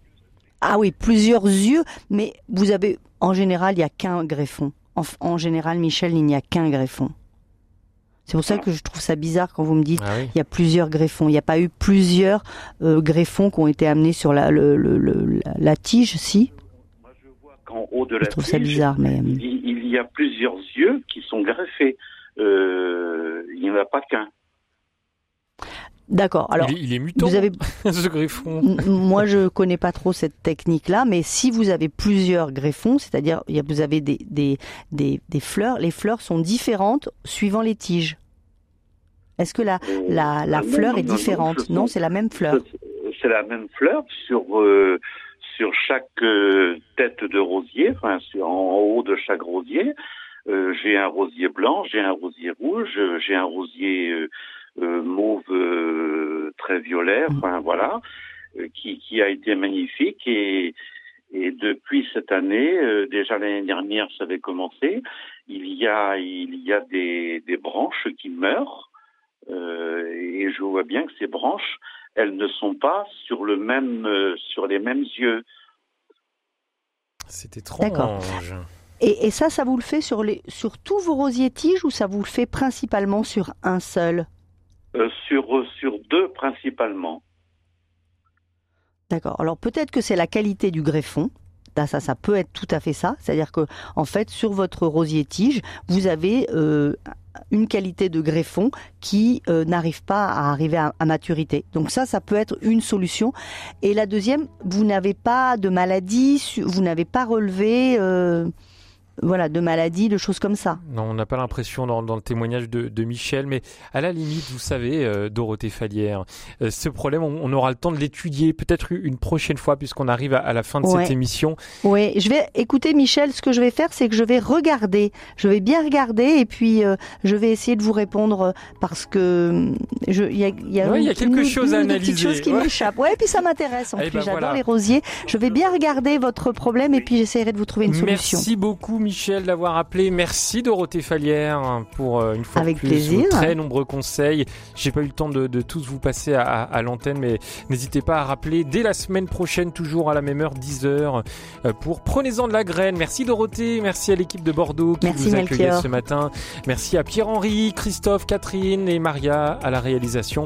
Je vous souhaite un très bon week-end. On se retrouve nous lundi euh, pour Je pense donc j'agis.